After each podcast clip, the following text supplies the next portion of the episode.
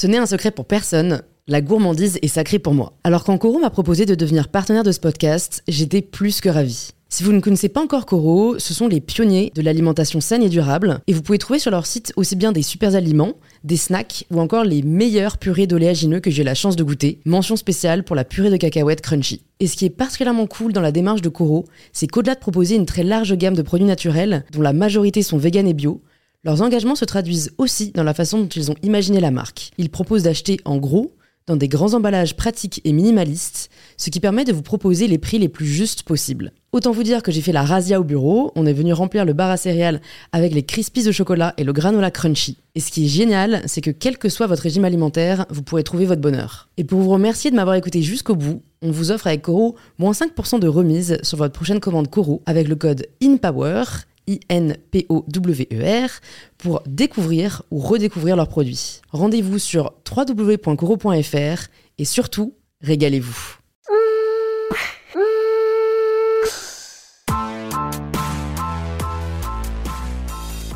Bonjour à tous et bienvenue sur InPower, le podcast qui vous aide à prendre le pouvoir. Athlète, entrepreneur ou encore artiste, je reçois chaque semaine sur InPower des invités inspirés et inspirants qui ont pris le pouvoir de leur vie. Cette semaine, c'est l'un des invités que vous avez préféré sur InPower qui fait son grand retour, Vincent Tribou, psychologue, psychothérapeute et auteur. Je vous ai demandé sur Instagram les sujets que vous souhaitiez que l'on aborde ensemble, et ce qui est le plus revenu, c'était l'anxiété et l'éco-anxiété, les dérives du développement personnel, la dépression ou encore les défis posés à notre génération. Ce sont donc tous ces sujets que l'on aborde avec Vincent par le prisme de son analyse et de ses années d'expérience, en partageant des conseils adaptés à la situation de chacun d'entre nous. Avec Vincent, vous allez voir, on a aussi assez rapidement débattu politique, théorie du complot ou encore gestion des émotions. C'est un des épisodes les plus longs d'InPower, mais c'est pourtant l'un de ceux qui passent le plus vite et que l'on aimerait faire durer encore plus longtemps. Si c'est la première fois que vous écoutez InPower, bienvenue. Plus de 200 autres épisodes sont disponibles sur le podcast si vous souhaitez continuer à être inspiré. Et si ce n'est pas la première fois, c'est peut-être que le podcast vous plaît, alors pensez à vous abonner sur l'application que vous êtes en train d'utiliser.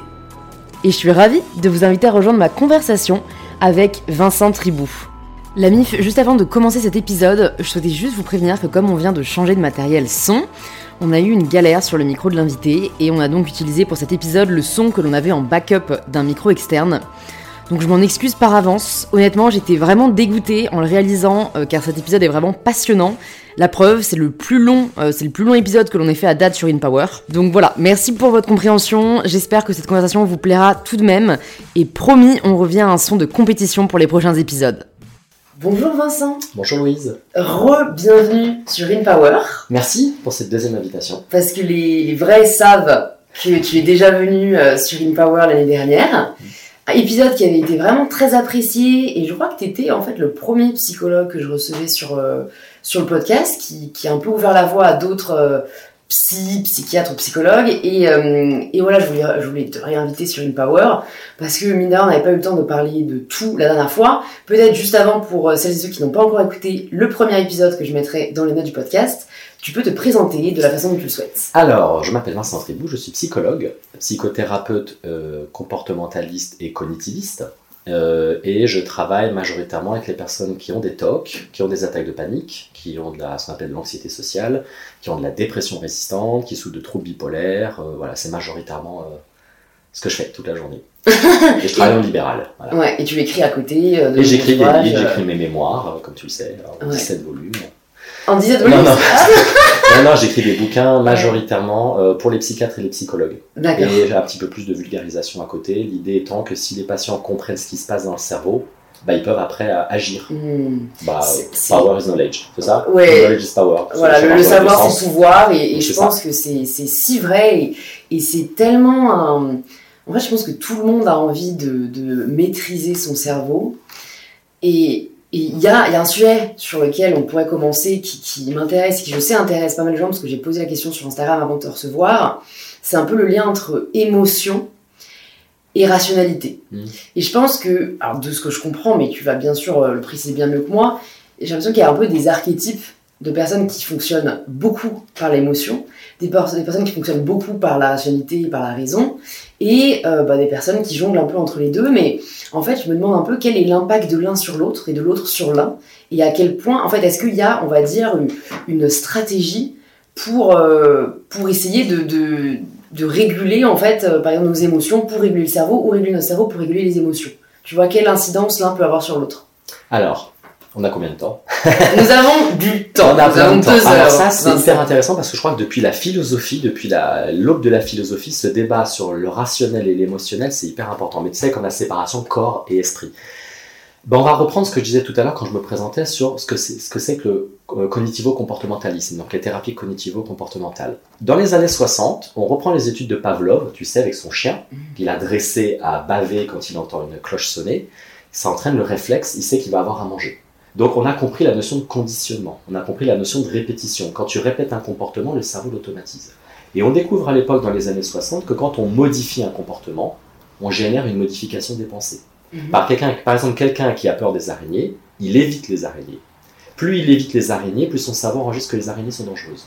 Tu lui demandes de regarder des araignées sur Google Images, de le faire tous les jours, tous les jours, à la fin, l'image de l'araignée ne le dérange plus. La pensée, la cognition, l'araignée est dangereuse, c'est effondré je suis en danger, ça s'est effondré. Et là, on découvre dans les années 60 ce qu'on appelle l'exposition. Tu te confrontes à quelque chose qui te fait peur de manière progressive, light, mais aussi l'exposition en imagination. Tu visualises un scénario catastrophe, par exemple, un jour mes parents vont mourir. Et tu les visualises morts sur le lit d'hôpital, comme ça. Il peut y avoir des larmes, il peut y avoir beaucoup d'angoisse. Et puis le cerveau, il digère, il digère. Ça diminue, ça diminue.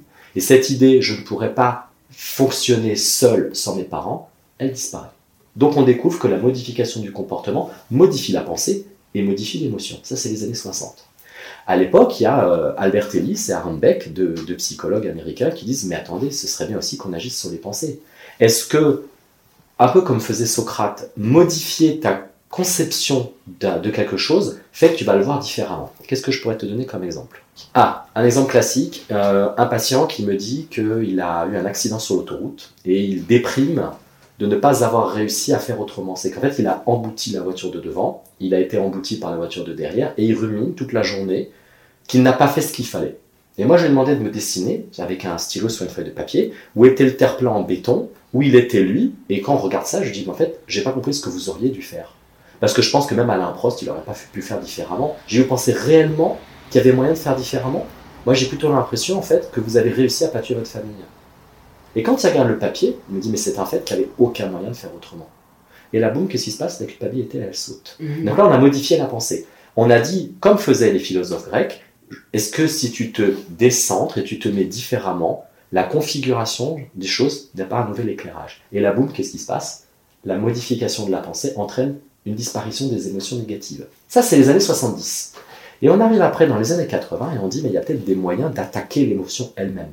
Est-ce qu'on peut modifier l'émotion sans modifier ni le comportement ni la pensée.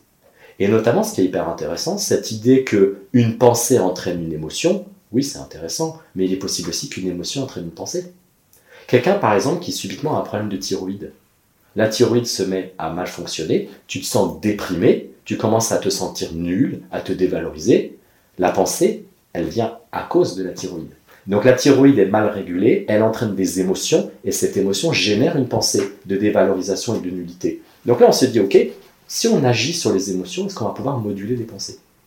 Et là, on arrive à la pleine conscience, dont tu as déjà dû parler, la mindfulness. Mm. On arrive à la thérapie acte, on arrive à plein de thérapies comme ça, où on va modifier l'émotion pour générer une pensée différente. Quand l'émotion diminue, l'amygdale, le cerveau émotionnel, parfois il peut court-circuiter le cerveau intellectuel. Le cerveau intellectuel, il est censé être plus fort. Mais chez certaines personnes, le cerveau émotionnel est plus fort. Et quand une émotion est forte, elle court-circuite le rationnel. Et t'as beau te dire 200 fois, ça, ne tient, pas la route, tu n'arrives pas à modifier ton fonctionnement parce que l'amygdale court-circuite le cerveau émotionnel. Donc, conclusion, il y a des gens génétiquement qui ont l'un des deux cerveaux plus puissants que l'autre. Il y a des gens qui ont été dans des familles où on a aidé à réguler les émotions. Il y a des parents qui t'ont appris en te prenant dans leurs bras, à calmer ta tristesse. Il y a des parents qui t'ont appris à table que tu avais le droit de ne pas être d'accord. Il y a des parents qui t'ont toujours soutenu. Et il y a des parents, en fait, où on ne parlait pas, où ils ont systématiquement invalidé ce que tu disais, et le cerveau émotionnel ne fonctionne plus correctement, ou alors il explose. Mmh. Tu vois? Donc entre la génétique, entre l'environnement familial, ton tempérament de base, il y a plein de critères qui vont faire qu'il y a l'un des deux cerveaux qui va être plus puissant. Et donc, on va devoir intervenir en thérapie sur ben, mettre un peu plus de rationnel chez les impulsifs, ou en effet calmer un peu le thermostat, c'est-à-dire ben, la casserole de lait sur la plaque, elle va déborder, faut qu'on baisse la plaque. Mm. Et là, c'est vraiment le cerveau émotionnel. Écoute, il y a plusieurs questions qui me viennent par rapport à ces sujets-là. Il y, en a un que j'ai envie de poser d'abord, c'est, tu sais, euh, ce, ce que tu disais par rapport à la pleine conscience et le fait un peu de, de changer d'angle euh, et le fait peut-être de, enfin, je vois ça comme le fait un peu de se rassurer ou de trouver un autre prisme qui permette de voir les choses différemment. Quelle est la différence entre ça et la méthode Coué La méthode Coué, c'est tout va bien, tout ira bien, il n'y a pas de problème. C'est un genre de mantra que tu répètes qui est pour moi comme une prière. Tu, te dis quelque chose pour essayer de te calmer. Mais c'est comme si tu dormais avec ton doudou en fait. Mm. tu dis j'ouvre la porte, la porte est entrebâillée, donc s'il y a un problème, mes parents entendent. Alors que la restructuration cognitive, tu modifies la pensée parce que tu mets simplement sur papier plein d'arguments qui montrent que cette pensée ne repose sur rien. Par exemple, euh, j'ai l'impression, suite à une mauvaise note à l'école, que je suis nul. Ok, bah, papa et maman, ils vont reprendre la totalité de mes notes depuis septembre et je me rendre compte que c'est faux en fait. D'un point de vue statistique, j'ai quasiment eu que des bonnes notes. Et là, j'ai la preuve sur papier que cette pensée vient de nulle part. Ça, c'est la restructuration cognitive. C'est construit sur des arguments, des certitudes, où tu te rends compte que la pensée est arrivée de manière foudroyante, imaginaire. Elle est sortie de nulle part, elle est tombée du ciel, et elle dit Ah, coucou, donne-moi de l'argent. Et tu dis Mais vous êtes qui? Donnez-moi, montrez-moi vos papiers d'identité, vous êtes qui? La deuxième chose sur la régulation des émotions avec la pleine conscience, c'est que la pleine conscience, elle agit réellement sur la physiologie du cerveau. Et quand la pleine conscience, tu te mets en pleine conscience, tu te décentres, tu respires, tu quittes la rumination mentale, et il y a tout qui redescend. Et quand ça redescend, les gens te disent, je ne comprends pas pourquoi, la chose ne m'intéresse plus. Donc on n'est pas du tout dans la méthode Coué. La méthode Coué, c'est vraiment un mantra pur et dur. Mm. Tu te répètes un truc en boucle, en espérant que ça va fonctionner. Et euh, pour moi, il y a une différence entre se dire, crois en toi, et, met, et on met des actions en place. Tu dis, je vois pas pourquoi je réussirais pas. On a parlé de Lady Gaga, tu te rappelles la dernière fois qu'on s'était vu. Lady Gaga, j'en parle beaucoup en thérapie. Lady Gaga, c'est quelqu'un qui a décrété qu'elle mènerait sa vie comme elle l'entend. Ça te convient pas, ça, elle s'en fout en fait. T'as envie de la lyncher sur les réseaux sociaux, ça l'intéresse pas. Elle veut faire ce truc, elle le fait. Donc elle met en action l'idée qui est le monde t'appartient, fais ce que tu veux, tu as les talents. Mais si tu dis ce mantra et tu passes pas à l'action, ça marche pas. Il faut passer à l'action derrière. Donc ce truc, par exemple, je me rappelle quand j'étais gamin, ma, ma mère me disait Ah, tu sais, il y a une technique pour apprendre une leçon, tu mets ton cahier sous ton coussin. Je dis Enfin, si tu l'as pas appris, euh, tu ne le sauras pas plus demain. Ouais, mais ça, c'est peut-être un truc de, pour rassurer l'anxiété. Mais elle avait sûrement passé une ou deux heures à apprendre sa leçon de géographie, tu vois. Donc si tu mets le cahier sous le coussin, mais que tu le lis pas, je pense que ça marchera pas. Donc un mantra ne peut avoir d'intérêt que s'il est suivi d'une action. S'il n'y a pas d'action, le mantra, Mm. pchit, il s'effiloche. Mais dans le cas de Lady Gaga, tu vois, je pense qu'on aspire toutes et tous à, faire en sorte que le monde nous appartient, à s'en foutre du regard des autres. Après, entre la théorie et la pratique, c'est quand même extrêmement compliqué. Tu vois, je sais pas si tu connais un peu euh, la vie de Lady Gaga ou ce qui a fait qu'elle en est arrivée à là, mais est-ce que tu penses que ça se travaille? Est-ce que tu penses que c'est fake it until you make it? Parce que en fait, on a, on a beau dire, euh, même moi qui me soucie assez peu globalement du regard des autres, forcément, quand on va m'attaquer sur un sujet qui me tient à cœur, je peux pas faire comme si euh, ça m'était complètement égal, tu vois, et, et je sais pas, tu vois, s'il y a un moyen pour les personnes qui nous écoutent d'arriver en tout cas à être un peu plus, j'aime bien le terme, unapologétique, Ouais, tu vois, euh, ne pas s'excuser d'être qui ils sont et le faire parce que juste en fait ils ont envie de le faire, quoi. Lady Gaga, je pense qu'elle a déjà de base un tempérament de feu. Elle a un tempérament de feu, mais comme des gens comme Madonna ont des tempéraments de feu. Ce sont des gens, ils ont, euh, on est sur la partie gé- génétique, c'est que tu as des enfants qui déjà à 2-3 ans vont être téméraires, aventuriers, pas angoissés. Et ils vont donner des adultes hyper charismatiques, euh, flamboyants et tout. Ça, on est sur l'hypothèse biologique, c'est qu'il y a des bébés qui tiennent un peu plus le coup et d'autres qui sont hypotoniques. Voilà. Ça, on peut pas remettre en cause la partie biologique et génétique. Il y a des... Donc elle, je pense en fait qu'elle a de base un cerveau qui lui permet de très vite lâcher l'affaire et de pas s'embarrasser. Indépendamment du fait qu'elle a eu des troubles alimentaires, qu'elle a eu des consommations de drogue, qu'elle a fait de la dépression, qu'elle a subi une agression sexuelle, elle a réussi à remonter. Donc il faut qu'on la prenne comme un modèle qu'on peut y arriver et je vais me reposer sur elle, on y va. Elle ne doit pas devenir un modèle culpabilisant, comme je t'avais dit l'année dernière de Beyoncé, qui est tellement une machine de guerre que moi elle m'angoisse en fait. Elle est tellement parfaite que tu te dis, elle est, on peut pas devenir comme elle. Elle n'a pas de vulnérabilité. Elle a C'est pas, elle a, a- c'est un gruyère qui n'a pas de trou. Il n'y a pas d'aspérité, il n'y a rien. Tu te dis, waouh, elle est angoissante. Donc, il ne faut pas que ce soit des modèles où on se dit, je n'y arriverai jamais. Hier, j'ai eu une conversation hyper intéressante avec un patient. Là, il y a un monsieur qui, a, euh, qui est handicapé, qui n'a pas de bras, pas de jambes et qui a traversé l'océan. Ah oui, t'es au courant? J'ai entendu, j'ai vu ça sur, sur mon Je l'ai téléphone. reçu sur InPower si tu veux reçu? pour le retour. Et en fait, je me suis dit, ok, est-ce que c'est une démonstration qu'on peut toujours arriver à concrétiser ses rêves? Ou est-ce que c'est malencontreusement, et il s'en est pas rendu compte, une magnifique leçon de culpabilité pour les gens qui n'arriveront pas à faire le micronium de ce qu'il fait? Il y a plein de gens en chaise roulante qui dépriment toute la journée, que leur vie est finie. Et ils vont voir ce monsieur à la télé, il y en a certains qui vont se dire lance-toi, et d'autres qui vont se dire je suis définitivement une merde comparé à lui. Et moi j'ai l'impression qu'il y a des personnes comme ça qui peuvent devenir tétanisantes de réussite, où tu te dis j'y arriverai jamais. En plus, t'as pas le making-up derrière. Ouais. Donc, à nouveau, je pense qu'il y a des gens qui ont un tempérament de feu, je pense qu'il y a des gens qui ont un entourage qui leur facilite la vie. Il y a des gens qui ne savent toujours pas écrire et lire le français. Il y a des gens qui se lèvent à 5 heures du matin pour aller faire des ménages. Très honnêtement, je pense que quoi qu'ils fassent, ils vont avoir du mal à réussir à passer à la deuxième vitesse parce que Mhm. leur environnement est très compliqué. Nous, on est quand même, on est quand même des bourgeois, soyons honnêtes. On a, on a des familles qui fonctionnent bien, même s'il n'y a pas énormément de pognon, il y en avait un petit peu. On a réussi à faire des études et compagnie. Il y a des gens, très honnêtement, qui, quoi qu'ils fassent, ils n'y arriveront pas. Mm. Il n'y a pas les moyens. Mais alors, je, je, Et y a je suis vraiment phrases dans la tête aussi. ouais, je, suis vraiment revenu moi du euh, quand on veut, on peut. Ah bah ça, Euh, ça ne marche pas. Maintenant, je préfère le euh, là où il y a une volonté, il y a la possibilité. Parce que, en fait, je suis totalement d'accord avec toi, quand tu viens d'un milieu extrêmement modeste, que tu as peut-être des problèmes de famille, enfin que tu as des priorités qui ne sont pas celles des personnes privilégiées, euh, c'est facile de dire euh, ça ne tient qu'à toi de réussir. Mais en fait, je, je trouve que ça n'aide pas non plus de leur dire bon, bah de toute façon, euh, statistiquement, vous êtes foutus. Mm. Euh, donc, bon, bah satisfez-vous de, ce que, de ce que vous avez. Et, et en fait, c'est compliqué, hein, mais je, enfin, je pense que des personnes tu vois, j'ai reçu aussi sur InPower récemment Kelly Massol et je vous invite à écouter son épisode. C'est une femme qui vient d'un milieu extrêmement modeste, qui a été élevée par la DAS, qui était en foyer, qui n'a pas fait d'études, qui n'avait rien, et qui aujourd'hui a créé un empire de, de, de, cheveux- de produits pour les cheveux texturés.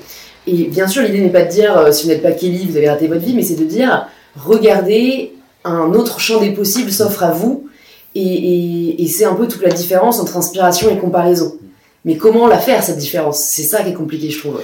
Il y a des gens qui te diront très clairement, quand je vois quelqu'un qui réussit directement, mon cerveau me dit Tu es une merde. Mm. Et en fait, il passe la journée sous la couette. Donc c'est ça qui est très intéressant. Entre les pathologies psy, les familles qui t'ont dénigré, très rapidement, tu peux avoir cette épée de Damoclès permanente, un peu de ce saboteur à l'intérieur qui va te répondre c'est même pas la peine d'essayer. Et ces gens-là, tu pourras rien faire pour qu'un modèle devienne motivant. C'est vraiment incrusté dans le cerveau. Donc, et là, on voit, c'est toutes les pathologies de l'attachement et les pathologies traumatiques. Ces personnes-là ont une conviction profonde de nullité.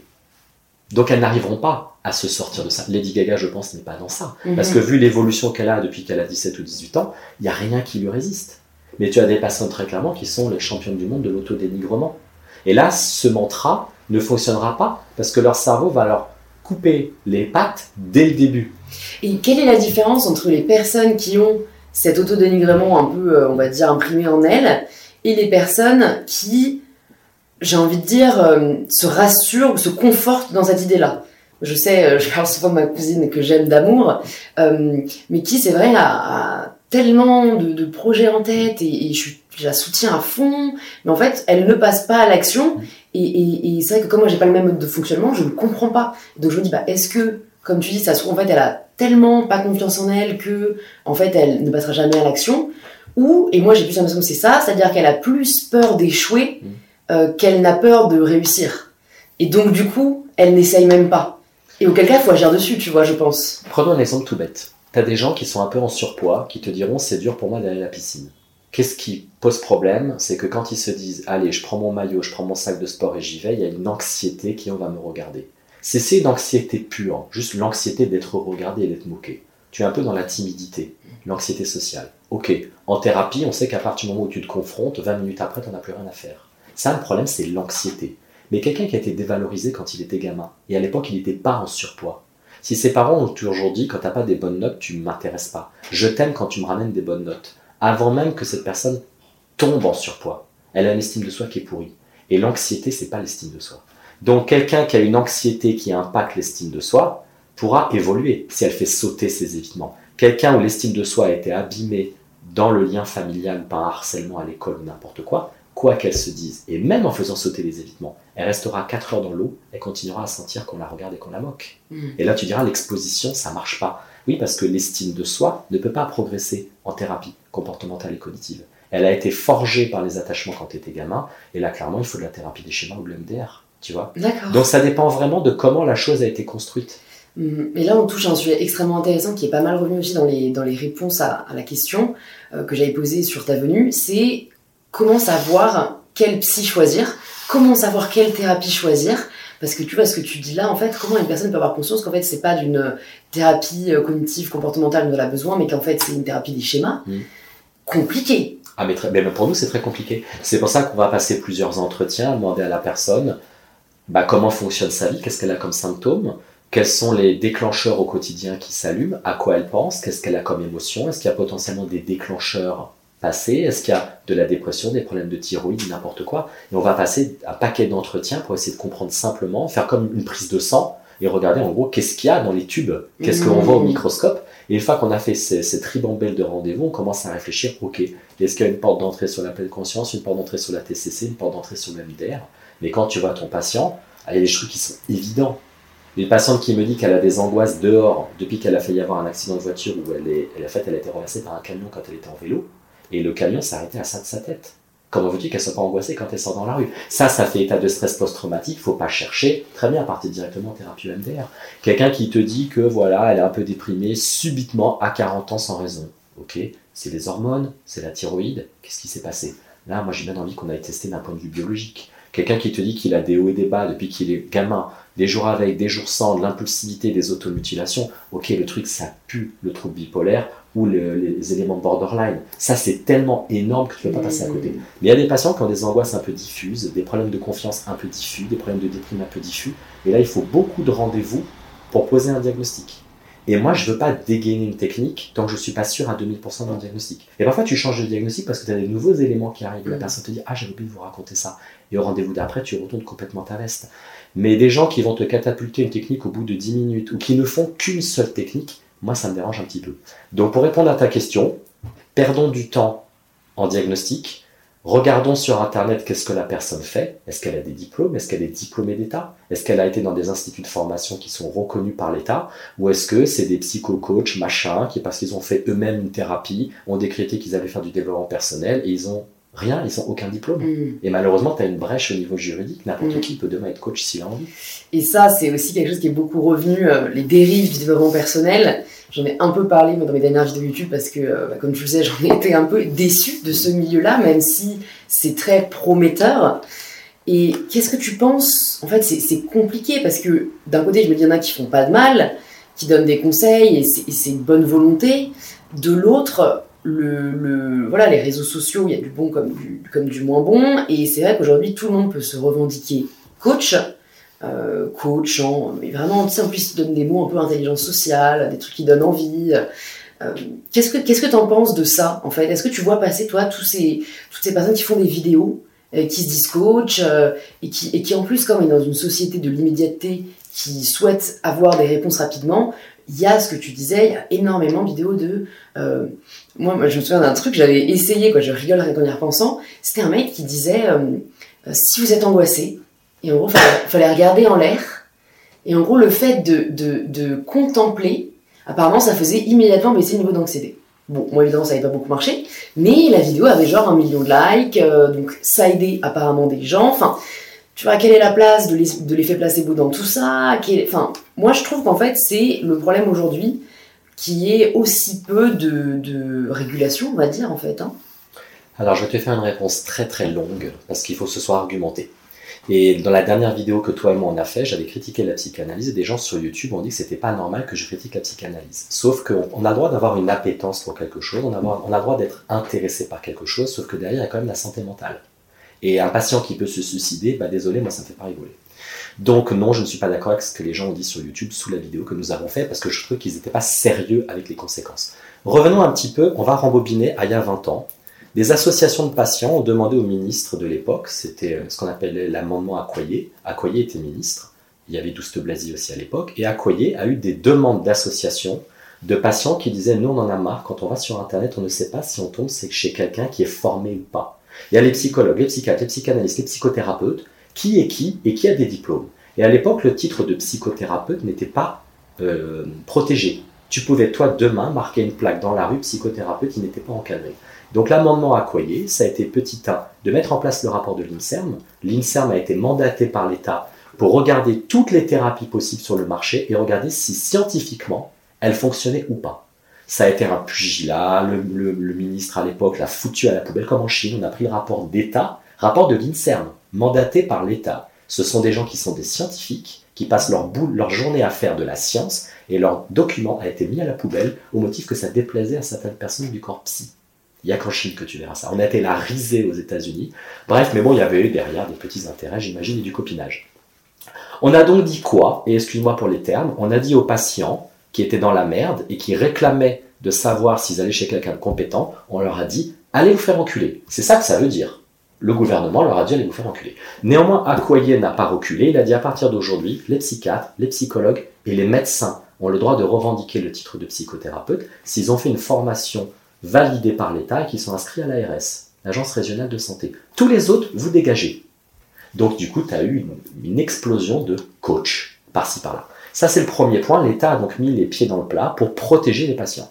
Quand l'amendement Accoyer a été voté, moi j'ai des amis qui m'ont envoyé un mail pour me dire Vincent, il y a une grande manif des psys dans la rue. Il n'est pas question que l'État foute le pic dans nos affaires. Donc rejoins-nous à la manif. Puis moi je leur ai répondu bah en fait non, parce qu'en fait ce sont des associations de patients qui ont réclamé à l'État de ne pas aller chez n'importe qui. Moi, je vais pas manifester dans la rue contre les patients, il faut arrêter de déconner. Ils ont le droit, moi quand je vais chez le dentiste, j'attends à que ce mec soit diplômé d'État. Enfin, ça me paraît une évidence. Mais dans la psychologie et la psychiatrie, c'est le seul endroit où ce serait normal de ne pas avoir de diplôme et de ne pas avoir à se justifier de si t'es compétent ou pas. Mmh. C'est inconcevable avec un cancérologue, avec un, je sais pas, avec un médecin généraliste. C'est inconcevable. T'as appris, là, je sais pas, il y a dans la presse, il y a deux, trois semaines, un dentiste qui a charcuté quelqu'un. Enfin, ça paraît inconcevable. Et pour les psys, on aurait le droit. Donc, il faut que ce soit encadré par l'État. Ça, c'est mon premier point. Le deuxième point, c'est qu'à pas très longtemps, il y a quelqu'un qui m'a dit Ah, regarde euh, bah, les débats qu'on a pu avoir, toi et moi, sur tout ce qui est holistique, et tu connais mon opinion sur l'holistique.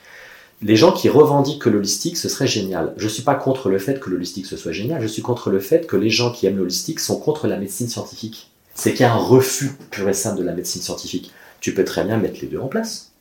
Il y a quand même aujourd'hui, et je l'ai vu sur Internet il y a une semaine quand on a décidé, toi et moi, de, se voir aujourd'hui, je suis allé farfouiller dans Internet et je vois que la médecine traditionnelle chinoise est reconnue par l'Organisation mondiale de la santé. Je fais un, je cherche, je cherche, je cherche, et tous les sites sur lesquels je tombe, c'est soit des psys qui n'ont pas de diplôme, soit des acupuncteurs, soit des journaux de propagande du gouvernement chinois, mmh. avec marqué la voix du peuple, machin, tu sais quoi ce truc? Je dis, au bout d'un moment, je vais sur le site de l'Organisation mondiale de la santé. Je tape des mots-clés et je tombe enfin sur l'article en question. Accroche-toi, on est très loin de ce qui est marqué sur Internet. C'est pour ça qu'il faut se méfier, toujours vérifier les sources. L'Organisation mondiale de la santé contient 190 pays. Sur les 190 pays, il y en a 170 qui réclament que l'Organisation mondiale de la santé mette son pif dans les pratiques traditionnelles. Pour une simple raison qu'on a tendance à oublier en France, c'est qu'il y a 80% de la population qui n'a pas accès à des médecins diplômés d'État. Il y a 80... Pour des raisons financières principalement Parce que simplement, il y a des pays où il n'y a pas de médecin. Et puis il y a des petits bleds au fin fond d'un pays d'Afrique ou d'Indonésie et compagnie, où tu vas voir le, marabout du coin, le mec il te fait des mantras, il te met de l'eau sur la tête, parce qu'on a toujours fonctionné comme ça. Et c'est très compliqué pour nous en tant qu'Européens qui avons la Sécu et compagnie de se dire qu'il y a des pays où il n'y a pas de médecin qui a fait la fac de médecine. Hmm. Tu vois Donc 80% de la population mondiale n'a pas accès à des médecins diplômés à des gens qui font de la tradition, de la médecine traditionnelle. Après, peut-être que les remèdes fonctionnent, on n'en sait rien. Donc les pays réclament un encadrement. Que fait l'Organisation mondiale de la santé? Il crée un centre en Inde, il sort 250 millions de dollars, ce qui est fait d'ailleurs 250 millions de dollars, pour que des médecins puissent tester tout ce que la médecine traditionnelle raconte depuis des années. On va le tester, on va voir si ça fonctionne. Et Mazeltov, là, il y a enfin un médicament contre le paludisme qui a été trouvé par un médecin chinois qui a récupéré une plante, et cette plante permet d'empêcher les gens de mourir du, paludisme. Magnifique, on va pas cracher dans la soupe. Mm. Donc, il faut juste pas oublier, quand on me parle de médecine holistique, 40% des médicaments qui sont dans ton armoire à pharmacie sont extraits de plantes. L'aspirine, c'est extrait d'une plante. Mm. L'arsenic, c'est extrait d'une plante. Le LSD, c'est extrait d'une plante. Donc, à nouveau, toute la médecine moderne vient des plantes.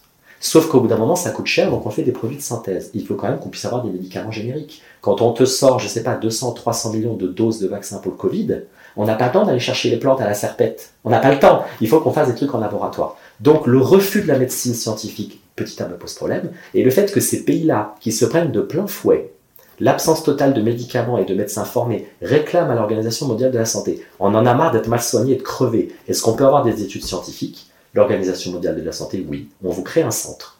Et qu'est-ce qu'ils disent au bout d'un moment? On crée un système de codification de la médecine traditionnelle pour qu'on puisse parler entre nous. Ils n'ont pas reconnu la médecine traditionnelle comme étant efficace. Ils ont dit on doit la codifier, on doit la vérifier. On jette à la poubelle ce qui ne marche pas et on met enfin en vente, en lumière, ce qui fonctionne, notamment ce fameux truc du paludisme. L'Afrique crève du paludisme depuis des années. Bingo, il y a enfin quelqu'un qui a trouvé un traitement. Donc je ne suis pas fermé à ces histoires-là, simplement je veux que ça soit sans risque, je veux que ça soit sûr, qu'on n'avance pas dans le brouillard. Et le scandale du Mediator et d'autres, et d'autres médicaments, désolé, c'est le Mediator qui pose problème. Enfin, c'est pas le Mediator, c'est la façon dont il a été vendu. C'est la façon dont on a esquivé qu'il peut y avoir des problèmes. Mais ça ne remet pas en cause plein d'autres médicaments. On ne va pas tous les mettre à la poubelle parce qu'il y a un laboratoire qui n'a pas fait son travail. Et donc on part dans les cristaux de roche, on part dans le quinoa, on part dans les machins, mon esprit totem, qui pour le coup ça sort de nulle part. Ah mais moi ça me parle, mais c'est pas parce que ça me parle que ça fonctionne. Il y a quand même ta santé derrière. Mm. Il y a la santé derrière. Et quand je savais qu'on allait se voir aujourd'hui, je suis allé farfouiller dans internet, j'ai tapé euh, donc tradition holistique et je suis tombé accroche-toi sur les médecins intuitifs. Je savais pas que ça fonctionnait. Je, je sais pas si tu connais les médecins intuitifs. Non, mais j'avais envie de, de- de donner des coups de poing dans les murs. Il faut que je fasse de la régulation émotionnelle. Les médecins intuitifs ne sont pas des médecins. Ce sont des gens qui se sont auto-donnés le diplôme de médecin. Ils n'ont jamais fait d'études de médecine. Et il y a une certaine Catherine Meiss, ou je sais pas quoi, qui écrit des bouquins, mais qui vend des millions d'exemplaires, qui a été reçue un paquet de fois fois par Oprah Winfrey. Ah ouais. Autant de dire que ça a dû vachement remplir son, son cabinet et ses finances. Et elle écrit des bouquins comme ça sur l'intuition, euh, l'holistique, machin et compagnie. Elle n'est pas médecin, elle a fait des études de théologie. Et ces bouquins, c'est matinées de développement personnel, de christianisme, d'hindouisme, c'est un petit melting pot de tout typique des années 80 et 70. Elle doit se faire, mais un fric ph- phénoménal. Et quand tu regardes sa bibliographie, elle a osé sortir en 88 un bouquin avec un médecin sur la médecine holistique du sida. Alors autant te dire qu'en 88, il n'y avait pas de médicaments, les gens tombaient comme des mouches, et on va te dire que ça peut peut-être te transformer, il y a une élévation de l'âme, et qu'il y a sûrement des moyens, ah, je sais pas, hein, parce que le bouquin n'est plus disponible, elle n'est pas folle, hein, il n'a jamais été réédité, où on va guérir par la médecine holistique le VIH, on se fout de la gueule du monde. Ouais, mais désolé, peut-être qu'il y a des, des trucs qu'on ne sait pas encore qui soignent le VIH. Mais putain, les gens crevaient par centaines de milliers, et on va leur dire Ah, fais de la méditation, bouffe du quinoa, euh, travaille tes chakras, mets un cristal de roche sur ta table de nuit. De qui se moque-t-on? Mm. Enfin, le VIH, c'est quand même, dans le monde entier, et encore plus en Afrique, une hécatombe. Je trouve que ça, ça frise l'indécence la plus totale. Et monnaie, monnaie derrière. Il y a toujours de la monnaie. Alors, bien évidemment, Big Pharma se fait du pognon. Bien évidemment, moi, je me fais du pognon. Bien évidemment. Sauf que nous, on s'est fait chier à faire de la fac. Alors, on pourrait dire, ouais, mais est-ce qu'il n'y a pas un monopole de la pensée scientifique, blanche, occidentale? J'en sais rien. Simplement, pour l'instant, tant que la chose n'est pas validée scientifiquement, elle est potentiellement dangereuse. Mm. Et comme le disait un patient qui bossait chez L'Oréal, il disait L'Oréal est multi-contrôlé. Un produit L'Oréal, il a été contrôlé des centaines de fois avant de sortir sur le marché. Quand tu vas dans ton petit magasin bio, prendre un truc qui sort d'un petit commerçant euh, du fin fond de l'Ardèche, tu sais même pas s'il y a des allergènes dedans. Tu sais même pas qu'il l'a respecté avec tout ce qu'il y a dedans, des conditions d'hygiène, de machin qui n'ont pas te donné des pustules partout. Tu n'en sais strictement rien. Mais comme c'est bio, c'est forcément mieux que Big Pharma. Moi, j'ai pas envie, comme un de mes potes qui s'est fait tatouer il n'y a pas très longtemps qui a mis l'huile de coco, d'avoir des pustules partout. Bah non, tu sais pas comment elle a été faite ton huile de coco, tu sais pas si le récipient il est hygiénique et compagnie. Moi je préfère à limite mettre des crèmes spécifiques qu'on donne aux grands brûlés, qu'on donne après sans dermato et qui ont toujours fonctionné, que les dermatos te disent voilà, c'est fait spécialement pour les peaux comme ceci les peaux comme cela. Je Tu vois? ouais. Donc euh, c'est pour ça que je deviens radical sur la question parce que je me dis waouh, faites gaffe, la santé des gens, c'est pas qu'une question d'opinion, c'est gravissime la santé Mm. des gens. Mais tu as totalement raison, on ne peut pas jouer avec la santé des gens et je pense qu'aujourd'hui trop de personnes euh, prétendent pouvoir euh, guérir alors que aider et guérir sont quand même deux verbes et deux manifestations très différentes. Après, la question que je me pose, c'est comment expliquer cette, euh, cette montée de voilà du monde de spirituel, du monde holistique, dans le sens où si la médecine euh, conventionnelle était euh, enfin faisait l'unanimité, on va dire, je pense pas qu'il y aurait eu ce mouvement parallèle Ouais. qui aurait grandi autant. Tu vois, moi, c'est c'est là où je me demande, en fait, ça, je me dis, ça vient forcément de quelque part, tu vois. Ça vient de plein de choses. Ça vient de gens qui ont été déçus par les médicaments, soit qui en ont eu, ça n'a pas marché, qui ont eu des effets secondaires épouvantables, qui ont des gens de leur famille qui ont été abîmés par des médicaments. Mm. Sauf qu'à nouveau, si tu es abîmé par un médicament, c'est que le diagnostic n'est pas bon. Il y a combien de personnes dans ta famille, dans la mienne, soignées pour dépression depuis des années avec des médicaments à la con, et tu te dis non seulement ils n'allaient pas bien, mais ils n'allaient pas mieux. Ben oui, parce que le diagnostic de base n'était pas bon. Mais parce que aussi, tu as plein de personnes qui vont soigner des problèmes psy chez le médecin généraliste. Le médecin généraliste, il ne peut pas gérer les troubles psy, il n'est pas formé pour. Tu as plus de la moitié de la population en France qui fait soigner des troubles dépressifs par le généraliste. Ah ouais. Le généraliste ne sait pas. Donc il va t'aider parce qu'on est dans des petits villages, on est dans des trucs comme ça. Aller chez le psychiatre, c'est pas encore euh, très clair pour plein de gens, tu vois. Et ils ont peur des médicaments. Ils ont peur que le médicament, ça veut dire je suis malade. Mais t'as pas besoin d'un médicament pour être malade. Tu es malade de base.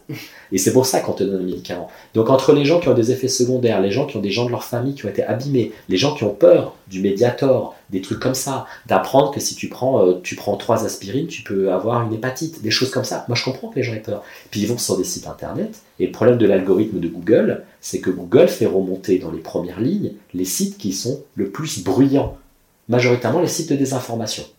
Et ça, c'est, je sais pas si tu as déjà invité Gérald Bronner. Non. Alors Gérald Bronner, super intéressant, il a demandé à des étudiants, donc il est sociologue Gérald Bronner, il travaille beaucoup sur le complotisme, la désinformation et le- la pensée radicale.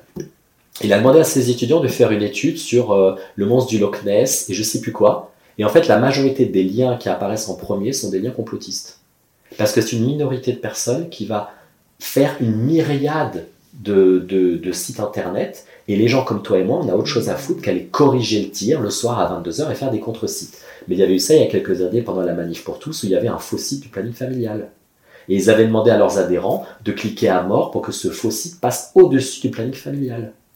Donc c'est très facile de te faire des fausses informations dans Internet. Donc Google, malheureusement, est un outil qui va te donner majoritairement les sites complotistes, les sites faux, les sites commerciaux. Et tu vas avoir, ça va être la croix et la bannière pour tomber sur des sites sérieux, des sites d'État, des sites scientifiques. On va te dire, bah non, c'est pas comme ça que ça fonctionne. Donc ça, c'est mon premier élément de réponse.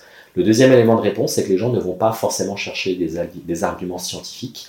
Ils vont beaucoup regarder Google, ils vont beaucoup regarder Instagram, TikTok et compagnie, comme euh, Kim Kardashian qui s'est fait du laser dans l'intestin, je crois, pour parler du poids. Ah ouais? Bah, y a, non, mais moi, évidemment, ça me dépasse ce genre Mais de oui, truc, tu et, tu- et- euh, ça me fait rebondir sur un sujet euh, mais qu'on a un peu abordé avant, où tu disais en fait les gens ne vont pas euh, admirer la réussite de personnes qui sont un peu intouchables ou qui leur paraissent trop parfaites.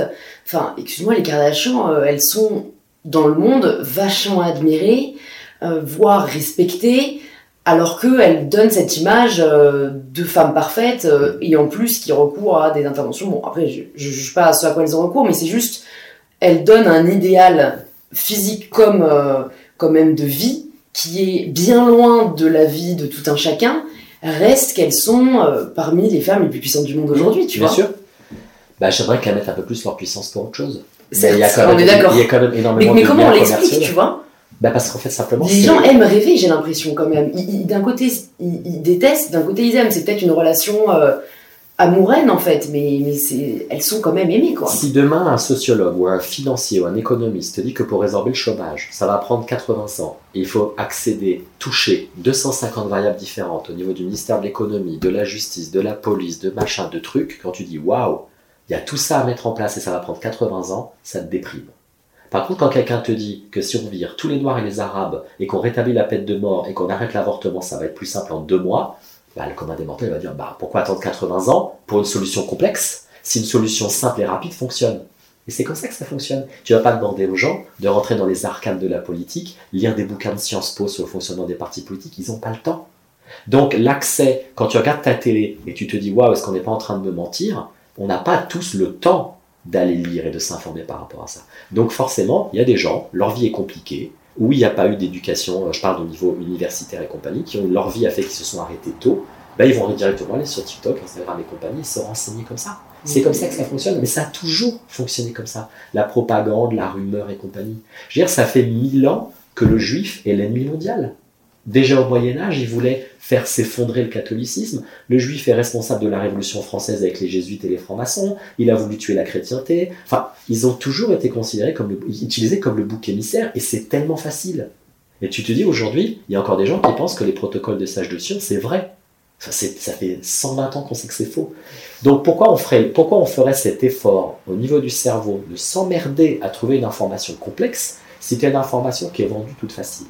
Et pour ça, en effet, Internet, c'est quand même vachement bien. C'est super facile, tu vois. Et je pense qu'on a un vieux reliquat dans le cerveau de penser euh, un peu d'homme préhistorique, de païenne, Mhm. le dieu volcan, le dieu machin, et on a un- fondamentalement, je pense, biologiquement, un besoin de croyance. Mhm. Et moi qui suis quelqu'un de très rationnel, bah ça va te paraître bizarre, mais je crois dans les fantômes. Je crois aux fantômes. C'est vrai? Ouais. Et j'ai beau me dire, mais c'est complètement con, je n'arrive pas à me dire, mais, excuse-moi, pourquoi tout serait comme ça Pourquoi on serait la seule planète d'ailleurs qui, on n'aurait pas des extraterrestres? Je sais pas s'il y a des, des scoops volants qui se Mm. posent, mais c'est quand même dingue qu'avec des milliards d'autres soleils, on soit la seule petite planète habitée, tu vois. Mhm. Alors peut-être qu'en effet on les rencontrera, on les rencontrera pas, mais tu dis mathématiquement, sauf si je dis de la merde, mais mathématiquement, c'est très cohérent qu'il pourrait y avoir Ouais. dans toutes ces constellations d'autres planètes Bah habitées. là, je suis en train de lire euh, euh, Sommes-nous seuls dans l'univers Mhm. euh, de. Alors j'ai oublié, je crois que c'est Bibrin, son nom de famille, un astrophysicien.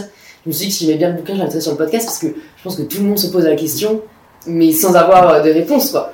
Mais, mais après, Attends, je termine juste. Vas-y, Tu bien peux, sûr, tu peux être profondément athée et te dire, comme dans mais plein de gens de par le monde, qu'on peut parler à nos morts, tu vois. Que parfois on se pose, on regarde une photo et on leur parle. Et tu peux dire, mais c'est complètement con, ils m'écoutent pas. C'est quelque chose que tu ne peux pas t'expliquer. La notion de spiritualité, la notion de paranormal, je pense qu'on a des reliquats vraiment d'hommes préhistoriques que tu ne peux pas écraser. Et la pensée complotiste, ces pensées-là un peu rapides, je pense qu'elles sont très reliées à ce fonctionnement très classique du cerveau de la croyance. Où tu te dis qu'il y a des choses qui se passent dans ton dos, il y a, des, sectes qui ourdissent des complots. Tu peux pas éradiquer ça de la pensée. Il y a, il y a encore pas très longtemps, la France n'était pas laïque.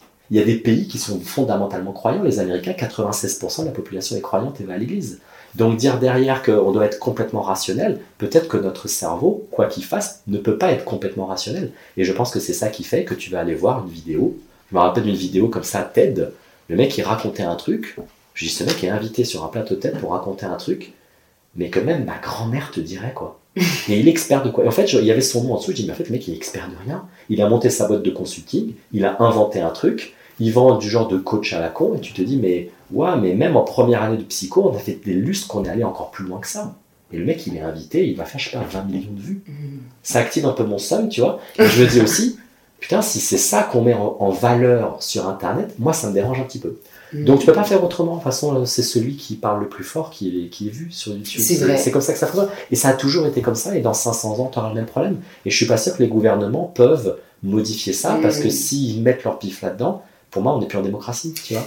Est-ce que tu penses que c'est ce qui explique la- l'augmentation? Alors là, je vais dire des faits que je ne sais pas euh, être avérés ou non, mais en tout cas des messages que j'ai reçus. On entre quand même dans une phase où la santé mentale des jeunes, notamment, est quand même de plus en plus complexe. Il y a de plus en plus de dépression. Est-ce que c'est lié au final à cette, euh, je sais pas si on peut appeler ça de la surinformation, de la, de la mésinformation, en tout cas le fait qu'aujourd'hui on, Déjà, on apprend quasiment que de mauvaises nouvelles, mais ça j'ai l'impression que historiquement ça a toujours été le cas, mais disons qu'on y a encore plus accès avec Internet. Le fait que, je pense que ça joue beaucoup, on soit dans la comparaison permanente avec les personnes qui nous entourent et du coup on ne se trouve jamais assez bien. Euh, Enfin, tu vois, plein de raisons, mais toi qui vois des patients tous les jours, et tu pratiques quand même depuis, depuis 10 ans, je crois, voire 20 plus, ans, ouais. 20 ans. L'année prochaine, ça fera 20 ans, ouais. 20 ans, tu peux nous dire peut-être l'évolution que tu as vue au niveau de la santé mentale depuis ces 20 dernières années? Alors, il y a un bouquin génial de, je crois que c'est Alain, Alain Ehrenberg, La fatigue de soi ou la fatigue d'être soi, où il reprend toute l'évolution de la dépression depuis 100 ans et l'évolution de la psychiatrie sur 100 ans. Petit 1, faut savoir qu'il y a encore 50 ans, les gens majoritairement picolaient. Donc, quand tu bois de l'alcool de manière culturelle, familiale, ben, tu étouffes la dépression. Quand on a commencé à diminuer la consommation d'alcool et faire des campagnes nationales sur la gravité de l'alcool dans le cancer et compagnie, ben, les gens buvaient moins d'alcool. Donc toutes les dépressions qui étaient anesthésiées par l'alcool ont commencé à remonter. Petit 2, il y a des métiers qui se sont effondrés. Il y, a, il y a 20 ans ou 30 ans, il n'y avait pas comme ça plein de filières qui s'effondraient. Le tourisme n'était pas bouché, euh, l'informatique ça n'a jamais été bouché, mais les métiers juridiques c'était pas bouché. Il y a des métiers entiers qui n'existent plus. Il y a plein de métiers de l'internet qui n'existent plus. C'est combien de temps que t'es pas allé Tu n'es jamais allé dans une agence touristique pour booker un voyage? Tu as toujours été sur internet. Donc tu te dis, tous ces gens qui ont fait des BTS tourisme, ça s'est effondré. Ces gens qui ont fait du design internet, maintenant tu as Facebook, tu as les blogs gratos, tu n'as strictement plus besoin de payer quelqu'un de 2000 balles pour qu'il fasse ton site internet. Ça fait très longtemps que j'ai pas tapé www quelque chose pour aller voir le site d'un artiste. On regarde sa page Insta ou sa page euh, OnlyFans. Euh, ça n'existait pas à mon époque, OnlyFans, c'est cool. Euh, non, rigole. Et, euh, et donc, conclusion, si ces métiers s'effondrent, comment veux-tu, à 18 ans, te dire, mais attends, j'avais des choses que je voulais faire. Petit 1, c'est parti pour 6 ans d'études ou 10 ans d'études. On est en train de me dire que c'est en train de s'effondrer. Ou alors pendant mes études, j'apprends que ça y est, déjà au niveau du pôle emploi, il y en a 500 comme ça qui n'ont pas de taf. Toutes les études de la biologie, ou si tu n'as pas un PhD, ça, plus personne ne t'embauche. Moi, il y avait déjà cette angoisse quand j'étais gosse, mais alors la nouvelle génération, elle a de plus en plus cet avenir bouché. Petit 1. Petit 2, soyons très honnêtes, notre génération n'a jamais eu de menace nucléaire. il y a eu une menace nucléaire sur notre tête depuis février. Tu dis, c'est comme une dingue. Il y avait des guerres en Europe, il y avait les Balkans, les pays qui se tapaient sur la gueule, mais un pays comme la Russie, phénoménal, qui revient à son impérialisme, euh, enfin, il y avait des gens comme Pascal Bruckner qui avait dit dans les années 90, il y a trois trucs qui nous pendent au pif. La montée de l'islam politique, il avait raison la remontée de l'impérialisme russe, il avait raison, et la remontée de l'extrême droite. Le Pen, dans les années 90, début des années 90, c'était au ras des pâquerettes. Il est remonté jusqu'au firmament. Tu dis, waouh, il avait raison sur les trois. Mais l'impérialisme russe, cette nation colossale qui d'un seul coup veut grignoter le pays d'à côté, nos parents ne l'ont pas vu. Nos parents, ils étaient gosses. Ils ne se mmh. rappellent pas de la crise de Cuba, de la guerre froide et compagnie. Ils ne s'en rappellent pas. Donc, tu as ce retour de la nouvelle génération-là qui voit à la télé que ce géant russe, il envoie des, il balance des bombes. Là, ils ont, ils ont bombardé le Donbass, mais à fond les derniers jours. Tu as les Ukrainiens qui débarquent, tu dis, ça fait combien d'années qu'on n'avait pas vu des réfugiés débarquer comme ça? Et des réfugiés qui te ressemblent, mm. blancs, européens. Parce qu'à la limite que le mec qui soit d'un autre peuple, qui soit noir et compagnie, on s'en fout un peu, c'est pas chez nous, tu vois. Il y a ce biais en psychologie, le biais de proximité. Un mort, la rue d'à côté, ça te met dans tous tes états. 100 000 morts en Indonésie pour un tsunami, ça va pas te choquer autant. C'est très étrange d'ailleurs de se rendre compte que notre cerveau est très peu empathique pour quelqu'un qui ne nous ressemble pas. Mais on voit des gens venir de plein de pays, Lampedusa et compagnie, on a du mal à être touché. Il a mhm. fallu qu'on attende qu'un gamin soit mort sur la plage. Cette fameuse photo. Iliane, je sais plus comment elle s'appelait. Je sais plus, mais elle était vraiment poignante. mais le journaliste, il a fait son taf, tu vois. Et comme quoi, c'est l'émotion qui nous permet de nous engager. Hein. Moi, c'est vraiment. Et là, on s'est dit, ah bah ouais, il y a des gens qui crèvent. Et après, quand il y a l'Ukraine qui pète, où on voit que ce sont des Européens, on se dit, oh là là, mais la guerre est à deux portes, ces gens souffrent. Tu dis, ouais, mais hein, franchement, la nouvelle génération, elle a pas de bol. Parce que moi, je me posais pas ces questions, quand j'étais, quand j'étais adolescent. Je ne me posais pas du tout ces questions, que je serais peut-être au chômage dans 5 ans. Donc la nouvelle génération n'a pas de bol. Le Covid a clairement augmenté les pathologies psychiatriques. Est-ce que ce sont les séquelles du Covid, les séquelles longues? Est-ce que c'est le fait qu'il y a eu des confinements, qu'on n'a pas vu nos amis, qu'on est resté bloqué à la maison? J'en sais rien, mais il y a eu une explosion des, troubles psy. On les voyait pas trop au début, maintenant on commence à les voir. Je pense qu'il y a plein de choses. Il y a la bouffe aussi. La nouvelle génération picole énormément. Ça, c'est une certitude que la consommation d'alcool, ta génération, ça picole trop. Bah, ceci dit, moi je picolais aussi quand j'avais ton âge, mais on faisait pas du binge comme ça, se mm. descendre une bouteille de vodka et à faire les challenges sur TikTok de se descendre une bouteille de vodka en direct. Ouais, On faisait pas des conneries comme ça, tu vois. Et en fait, je pense que le problème, c'est qu'il y a aussi des contre-exemples. Je sais plus avec qui j'en parlais récemment, mais euh, on se disait euh, Winston Churchill. Donc, quand même, un des plus grands hommes de son époque. Le mec a été un des, principaux euh, euh, participants au succès, à la réussite de la Seconde Guerre mondiale, en tout cas de notre côté. Il n'avait rien niveau hygiène de vie qui prêchait pour sa paroisse. Il ne faisait pas de sport, il ne faisait pas de sport, il était alcoolique, euh, voilà, il fumait, il a vécu longtemps, je crois, 80, hein. 90 ans et plutôt plutôt heureux. On a l'impression donc tu vois je, quelqu'un récemment m'a sorti le contre-exemple de oui mais regarde Winston Churchill. Bon bah tu vois qu'est-ce que tu vas répondre à ouais, ça mais Winston Churchill avait avait bon oui il était alcoolique je crois qu'il avait des, des, troubles bipolaires aussi mais il avait peut-être de base aussi les moyens d'avoir une alimentation équilibrée tu vois. Euh, il y a l'alimentation je pense que l'alimentation qu'on mange tous les jours c'est pas l'alimentation de nos grands-parents. Moi je suis très étonné mes grands-parents ils sont morts vieux. Moi je pense pas qu'on va mourir aussi vieux. Ah tu penses pas? Ah je, je pense qu'on mange de la merde clairement Ok. mais alors, qu'est-ce que tu appelles manger de la merde? Parce que tu vois, c'est marrant, moi j'ai fait une, une, vidéo récemment sur YouTube, Bien manger rend-il plus heureux? Et en fait, j'ai la première vidéo de ma chaîne que j'ai décidé de retirer, de mettre en privé. Parce que, en fait, je m'étais dit, bon, bah allez, faisons le truc à fond, je vais y manger euh, cru pendant une semaine. Parce que, euh, apparemment, quand tu cuis les aliments au-delà de 42 degrés, tu perds tous les, tous les minéraux, les vitamines, etc. Et en fait, ça a été très décrié, mais par, tu vois, des nutritionnistes, des diététiciennes. Et je me suis dit, bah, hors de question que j'incite à quelque chose qui n'est pas. Bon, de toute façon, la conclusion, c'était que euh, je n'avais absolument aucune différence dans mon bien-être et que j'allais continuer à manger ce que je veux.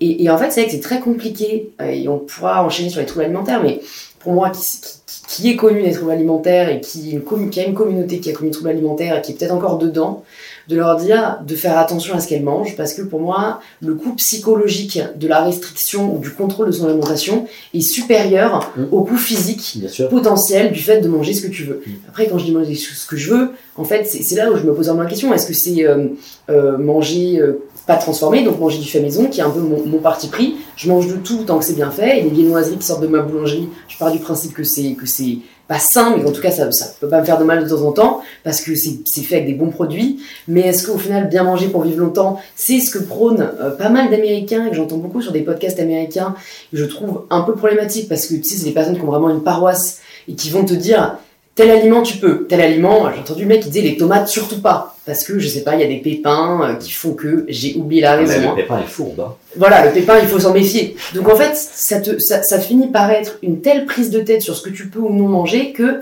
moi, mon discours, c'est plutôt de dire, honnêtement, euh, écoute ton corps, euh, mange ce qui te fait plaisir, oui, diversifié, euh, oui, voilà, sain, mais sans te prendre trop le chou parce que sinon c'est c'est pénible quoi. Et les femmes en sont plus victimes quand même, je trouve. Je pense que nos parents et nos grands-parents mangeaient très peu de produits transformés. Notre génération, on mange plein. Nos grands-parents et nos parents prenaient pas des sandwichs le midi au boulot. Ils Mm. préparaient à manger. Moi, j'ai jamais vu mes parents acheter des trucs tout faits. Ma mère, elle achetait du riz qu'elle faisait cuire, elle achetait des tranches de poulet qu'elle faisait, des champignons. Il y avait parfois des trucs en boîte euh, classiques, mais euh, pas des masses. Moi, j'ai l'impression que je bouffe que du transformé parce que j'ai pas le temps. Mais en Mhm. même temps, je fais pas gaffe.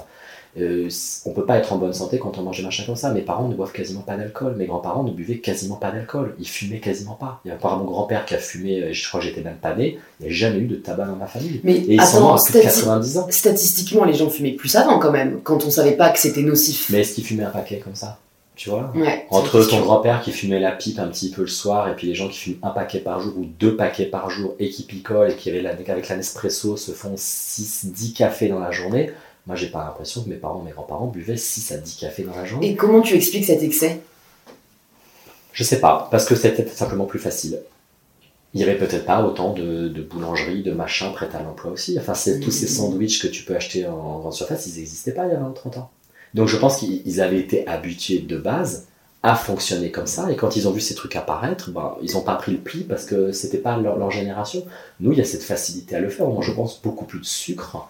Enfin, mais j'ai jamais vu mes parents se défoncer un paquet de, de machins, dragibus en, en 10 minutes comme nous. Tu vois C'est vrai. donc, on- et en plus, cette appétence au sucre, le cerveau, il est super sensible au sucre. Il adore le sucre, Mm. le cerveau. Donc, la génération d'avant, on mangeait peu, et nous, on en a toujours eu dans les pattes, tu vois. Mhm. On est une génération qui est plus sollicitée, qui est plus intolérante à la frustration. Alors, je fais des grandes lignes directrices, hein, euh, mais j'ai l'impression que notre génération a plus de problèmes de santé que la génération d'avant. Ah ouais. Et qu'on va, et qu'on va, qu'on a, oui, qu'on aura plus de problèmes que la génération d'avant. Je voudrais revenir sur ce que tu as dit tout à l'heure sur le holistique.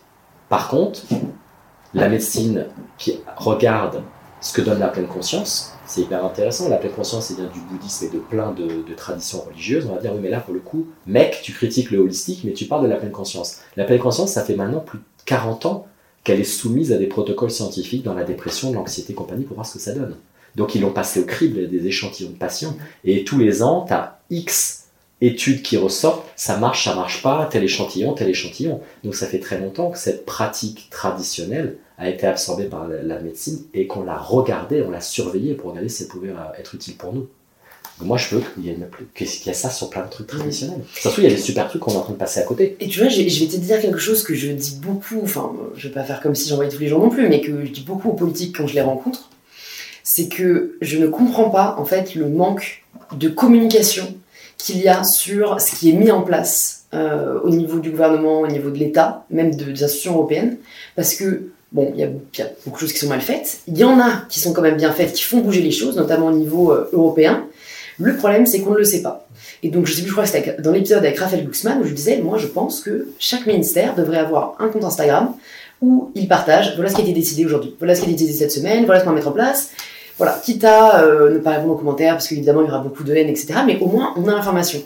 Et dans ce, dont tu parles, tu vois, les protocoles scientifiques, c'est qu'en fait, si tu n'es pas dans le milieu de la médecine, si tu n'es pas un minimum euh, sensibilisé à cela, bah, en fait, personne ne va aller regarder quel protocole, enfin, tu vois, qu'est-ce qui est baqué par la science, euh, qu'est-ce qui ne l'est pas. Et les études, moi je sais parce que j'en ai regardé pas mal, notamment par rapport à la nutrition, euh, notamment par rapport aux calories, etc.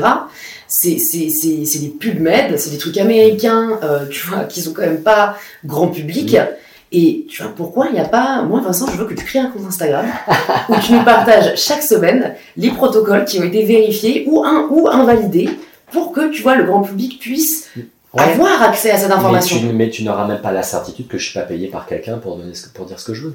Tu n'as pas la certitude que je vais pas sélectionner certains articles qui m'intéressent plus que d'autres. Et Mhm. dans PubMed, tu tapes, je sais pas, TOC, autisme, schizophrénie, tu auras des articles qui disent l'exact opposé d'un autre article.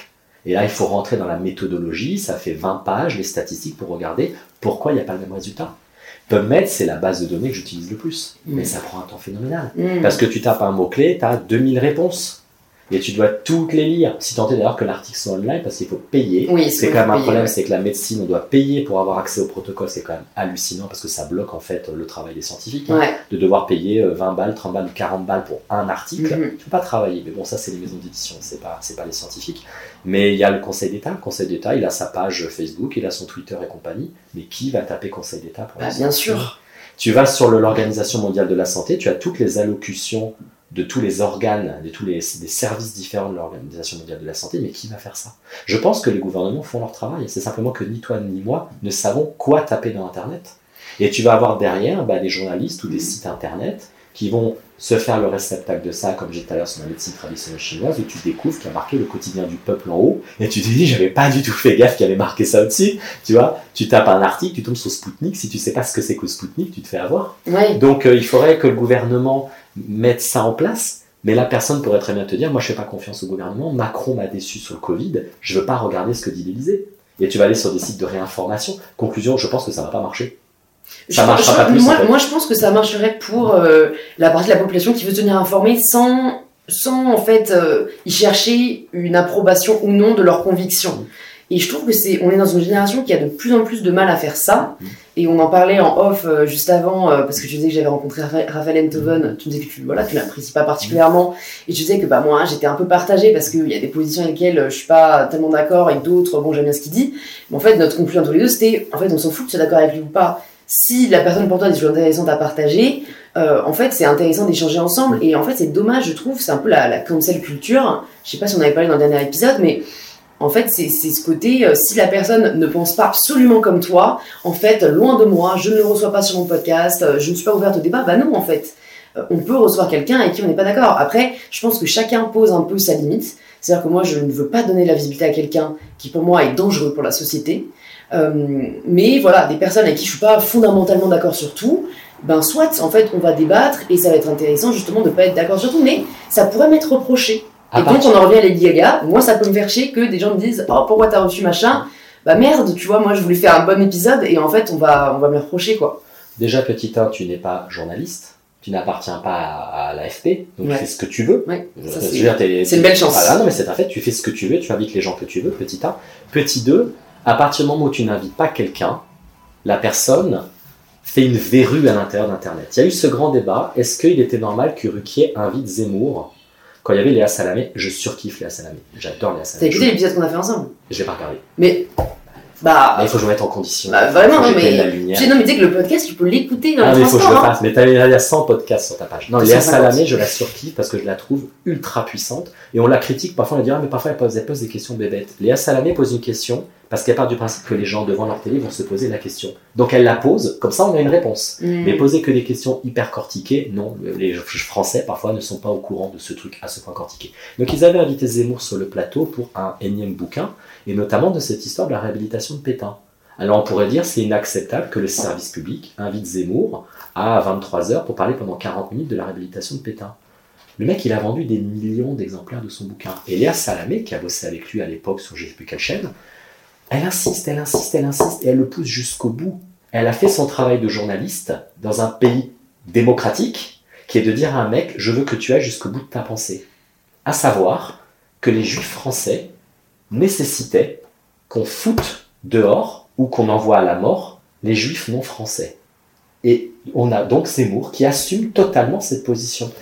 Dans son bouquin, c'est pas aussi clair. Donc t'as des gens qui vont dire ouais, il, a, raison, il y en a marre de la délinquance, il y en a marre des Arabes, nanana, ouais, on va acheter son bouquin et on va voter pour lui. Et t'as Léa Salamé qui fait au service public, ce mec aussi sulfureux soit-il, il vend des millions d'exemplaires. Il n'est pas question qu'il fasse un site internet ou qu'il parle dans des médias qui sont acquis à sa cause. On va le mettre sur le service public et on va faire notre boulot de journaliste. On veut qu'il assume totalement ses propos et qu'il aille jusqu'au bout. Le service public a fait son taf. Mais quand on a interdit certaines personnes de venir à la télé, qu'est-ce qui s'est passé? Ben, Ils ont fait leur site internet, entre eux, des sites internet qui font mais, euh, beaucoup, hein. parfois c'est un million, deux millions de vues par mois, Et tu te dis, on n'a aucun recours sur ça parce qu'ils ne sont pas invités sur le plateau de télé. Donc c'est toujours le grand débat. Nous sommes un pays démocratique où il y a la liberté d'expression. Liberté d'expression, c'est pas la citation à la haine, même si les Américains ont souvent tendance à confondre un peu les deux. En France, c'est très clair d'un point de vue juridique. Quand tu invites quelqu'un de sulfureux sur un plateau de télé, je sais pas si tu lui fais de la pub. Je pense qu'il y a des gens acquis à sa cause, de toute façon, même si tu le défonces et tu Ouais. dis qu'il a tort, ils sont acquis à sa cause. Tu permets à plein de gens un peu border ou pas au clair de le prendre en flagrant délit de mensonge. C'est ça l'intérêt aussi de la démocratie, c'est ça l'intérêt des journalistes. Mais quand tu ne traites pas un, pro- un- un problème, par définition, il passe par en dessous, ça fait le, c'est le monstre à la surface de l'eau, tu vois, une forme, et puis après ça gonfle, ça gonfle, ça gonfle. Mmh, Parce qu'en plus, c'est tellement facile d'être dans la position de l'opposition et de voilà, si jamais tu n'as jamais été confronté par personne, c'est facile de revendiquer ce que tu veux, mais je sais pas si, enfin, en fait, c'est ça aussi qui est traître aujourd'hui sur les réseaux sociaux. Après, je me dis, ah, peut-être qu'à l'époque de nos parents, de toute façon, ils achetaient les journaux, euh, voilà, avec les bords politiques qui, qui t'appréciaient, mais en fait, aujourd'hui, moi, je le vois très bien, tu vois, je suis pas de compte d'extrême droite, en fait. Mm. Alors que peut-être je devrais, tu vois, juste pour me renseigner sur ce qui se dit. Mais en fait, non, tu veux, c'est peut-être un biais cognitif aussi, on veut suivre des personnes qui pensent comme nous. Donc moi, j'ai plein de comptes féministes, euh, plein de comptes sur l'acceptation de soi, et j'ai j'ai pas envie de donner mon follow à... Après, je pourrais aller checker de temps en temps. Ce que je fais d'ailleurs plus dans, en tout cas, les informations que je vais, que je vais consommer, les radios que j'écoute et tout, mais, mais c'est dommage parce que ce, ce phénomène de bulle de filtre est hyper dangereux, quoi. Je, je sais pas comment on pourrait faire pour que pour la percer cette bulle. Tu vois, il faudrait limite obliger chacun d'entre nous à, lire au moins deux sources de- d'informations différentes, Ouais, parce que là, c'est les gens s'engrainent. Mais ça devient très très compliqué. Ça devient très compliqué. Pour moi, c'est un boulot de journaliste euh, sur la télé. C'est pas forcément ton boulot à toi. Mais la télé, euh, Vincent, tu sais que l'audience, c'est plus de 60 ans. hein. Ah oui, moi je sais que les gens regardent plus du tout la télé. Donc qu'est-ce qu'on fait pour les moins de 60 ans, tu vois? Tu sais, il y a un truc qui s'appelle la dissonance cognitive, c'est qu'à partir du moment où tu apprécies quelqu'un, on a beau te démontrer pendant une heure une succession d'erreurs, ton cerveau va bugger et tu, tu reviendras sur ton opinion avant, parce que c'est très dur de retourner sa veste. C'est très dur de se rendre compte qu'on s'est fait avoir. C'est très dur de se rendre compte qu'on a adhéré et qu'on a sorti des papillons dans le ventre et une émulation, une ému- émulation pour quelqu'un. Donc, est-ce que vraiment voir un plateau télé retourne l'opinion des gens? J'y crois pas des masses. Il y a un gros pavé comme ça que j'ai à la maison, c'est un bouquin américain chez les Oxford euh, University, des trucs énormes de 800 pages sur la psychologie politique. Ils te disent on n'est pas vraiment sûr qu'on puisse vraiment tant que ça influencer les gens. La dissonance cognitive résiste. Regarde les, les gens, les gens qui sont complotistes. Ouais. On, on est maintenant deux ans ou trois ans après le Covid. Où sont les gens qui ont été tués par le vaccin? Enfin, il y en a quelques-uns qui sont morts, on ne sait pas vraiment de quoi ils sont morts, mais c'est quoi ces milliers de personnes, ces charniers de personnes tuées par Big Pharma avec la complicité de Macron, reptilien, Illuminati, main dans la main avec Hillary Clinton qui tue les enfants avec le pizza machin. T'as entendu parler de cette sorte de pizza là? Non. Mais C'était les Trumpistes qui avaient lancé ça pendant les élections. C'est qu'en fait, entre la Maison Blanche et il y a une pizza, une pizzeria, il y a un tunnel où ils auraient retrouvé 100 000 corps d'enfants parce que le Hillary Clinton, en fait, est pédophile et boit le sang des enfants dans des rituels satanistes. Et t'as des gens qui ont, ah, qui ont accepté ça. Les Quanon, machin, ils étaient à fond là-dessus. Et tu dis, mais en fait, on va même envoyer des équipes si vous voulez, mais ils vont te dire quoi? Non, mais euh, ils ont tout retiré avant qu'on arrive. Tu te dis, mais la dissonance cognitive, c'est un truc hallucinant dans le cerveau. Mais tu vois, tout ça, C'est très dur d'accepter qu'on s'est trompé. tout ça est très lié pour moi à la santé mentale. hein, parce que si ces personnes allaient bien, je ne pense pas qu'ils viendraient en avoir ces, ces convictions. C'est fait, très dur le complotisme. Est-ce que les gens complotistes sont complètement parano? Là, je lis plein de bouquins sur le complotisme, et en fait, c'est pas aussi ça que sûr que ça. Enfin, le complotisme, c'est quand même le truc le plus partagé au niveau mondial. C'est-à-dire. Bah, C'est-à-dire qu'en fait, c'est pas une petite statistique. Ah ouais? C'est que tu tapes à 20, 30 ou 40% de la population qui aurait des idées complotistes. Mais même de, dans ta famille, tu l'as senti, tu vois, parfois tu vas entendre une petite fulgurance comme ça, tu vas dire, waouh, c'est pas une pensée très rationnelle, mais comme je disais tout à l'heure, je pense qu'il y a des extraterrestres et je crois qu'il y a, qu'il y a des fantômes. Je peux pas te prouver rationnellement, c'est une idée. Oui, Et souvent, c'est l'idée, bah, comme on n'a pas pu prouver l'inverse, c'est vrai jusqu'à preuve du contraire. Et je suis le premier à lire des bouquins de complotistes en disant, ils sont cons, les mecs, à me dire, mais tu crois aux fantômes. Mais parce que, à nouveau, le cerveau est construit comme ça. Je pense que notre cerveau est construit comme ça. Et, tu, et les gens, à nouveau, se disent, bah, excuse-moi, mais l'affaire du médiator, c'est vrai. Le fait qu'il y a des pots de vin, c'est vrai. Sarkozy, il est encore toujours dans des problèmes de justice avec Tapiedine, machin, je sais plus quoi encore, parce que je ne me rappelle plus. C'est un fait qu'il y a des politiciens qui sont corrompus. Et on va dire après aux gens, vous êtes, vous êtes complotistes. C'est un fait qu'il y a des pays qui envoient des bombes sur d'autres. C'est un fait, tu vois. Il y a un patient qui m'a dit un truc, il me dit les Américains, j'ai rien contre les Américains, je les aime bien, mais il me dit c'est le seul pays au monde qui a balancé de bombes nucléaires sur un autre. Ce sont les héros de la libération. Ce sont les derniers. Ce sont les pacificateurs du monde. C'est le seul pays dans l'histoire de l'humanité qui a balancé deux bombes nucléaires sur la gueule d'un autre. Mm. Tu te dis, mais c'est vrai, vu comme ça, on fait tout un bid sur le Qatar. Je suis le premier à pas particulièrement aimer ce pays-là, mais tout comme j'aime pas Dubaï pour certains trucs. Mais les États-Unis ont la peine de mort jusqu'à preuve du contraire. Donc quand il y a les Jeux Olympiques aux États-Unis, tout le monde fait ouais, c'est cool. Quand il y a les Jeux Olympiques en Chine, on dit c'est un pays où il y a un problème de liberté, mais il y a aussi un problème de peine de mort, d'homophobie, et là de problèmes avec l'avortement aux États-Unis. Mais on a du mal à se dire qu'un pays aussi génial que les États-Unis pourrait être vachement problématique sur les libertés fondamentales. Les États-Unis sont problématiques sur les libertés fondamentales. C'est ce pays qui a un problème avec l'avortement. C'est du délire. Tu dis non mais c'est pas possible. Ouais mais l'Arabie Saoudite et compagnie. Tous. Il n'y en a pas un qui est plus intéressant que l'autre il y a un problème de dissonance cognitive. On a Mmh. toujours regardé ça à la télé, on a toujours vu ouais c'est cool les États-Unis. Notre cerveau a du mal à dire c'est pas normal ce qui se passe sur la peine de mort, le fait qu'il n'y ait pas de sécurité sociale, le fait que Trump se soit mais, mis une énergie phénoménale à faire sauter l'Obamacare, le truc du Muslim ban. Enfin, c'est quand même hallucinant qu'un truc comme les États-Unis te sorte un machin comme le Muslim ban. C'est du délire. Mais, mais même Trump vois en soi, tu vois, j'ai regardé euh, récemment un film euh, qui s'appelle She Said, ouais, qui est sorti d'ailleurs hier au cinéma, qui re- retrace l'affaire Weinstein. Et, euh, et- et en fait, tu vois à quel point euh, Trump était impliqué dans ces cercles. Et euh, il possédait, je crois, à un moment le concours Miss America ou un truc comme ça. C'est un violeur récidiviste. Enfin, il y a quand même eu, moi ça me, ça me choque qu'un violeur récidiviste ait été à la tête d'une des plus grandes puissances mondiales. S'il y a de l'argent, C'est- Et comme tu dis, dissonance cognitive, c'est-à-dire que, enfin, moi je connais des gens hein, qui ont voté pour Trump, et tu leur dis ça, et, et je sais même plus quels arguments ils m'avaient sorti, quoi, mais c'était genre, oh, tous les politiques, de toute façon, aucun des blancs, euh, au sens, euh, euh, voilà, euh, Blanc comme la- lavé, lavé de tout, de tout mal et de tout péché. Mais vraiment, j'ai, enfin, tu vois, c'est un peu le séparer l'homme de l'artiste. Après, c'est c'est ça, on avait débattu avec la Salamé qui, qui, elle, distingue l'homme de l'artiste.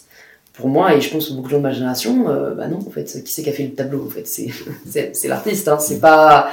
Donc pour moi, ça va un peu ensemble, mais c'est vrai que tu as raison, je pense, le fait que ce soit un pays déjà, quand même, avec un soft power énorme, euh, qui, fasse rêver euh, dans l'imaginaire collectif médiatique et que ce soit des personnes qui lui ressemblent, hein, fait que on va, on, va, on va moins taper sur eux que sur des pays euh, d'autres cultures et d'autres religions surtout. Moi, je pense, pas, je pense qu'on passe sa vie à lutter contre sa dissonance cognitive. On doit passer sa vie à faire attention à être en dissonance cognitive. Moi, le premier, j'essaie de faire attention. Les débats qu'on a eu toi et moi, et tu me passes des bouquins, je te passe des bouquins, j'essaie de réfléchir, je me dis, ah, sois pas carré, pas la prétention de croire que tu connais tout. Ça demande beaucoup d'énergie. Et peut-être parce que j'ai que ça à foutre aussi, de travailler ma dissonance cognitive. C'est pas forcément facile. La vidéo que tu as fait avec Julien Rochdy sur Internet, tu regardes les commentaires, il y a des gens qui ont dit que tu t'es fait défoncer par Julien Rochdy. On n'a pas dû regarder la même vidéo.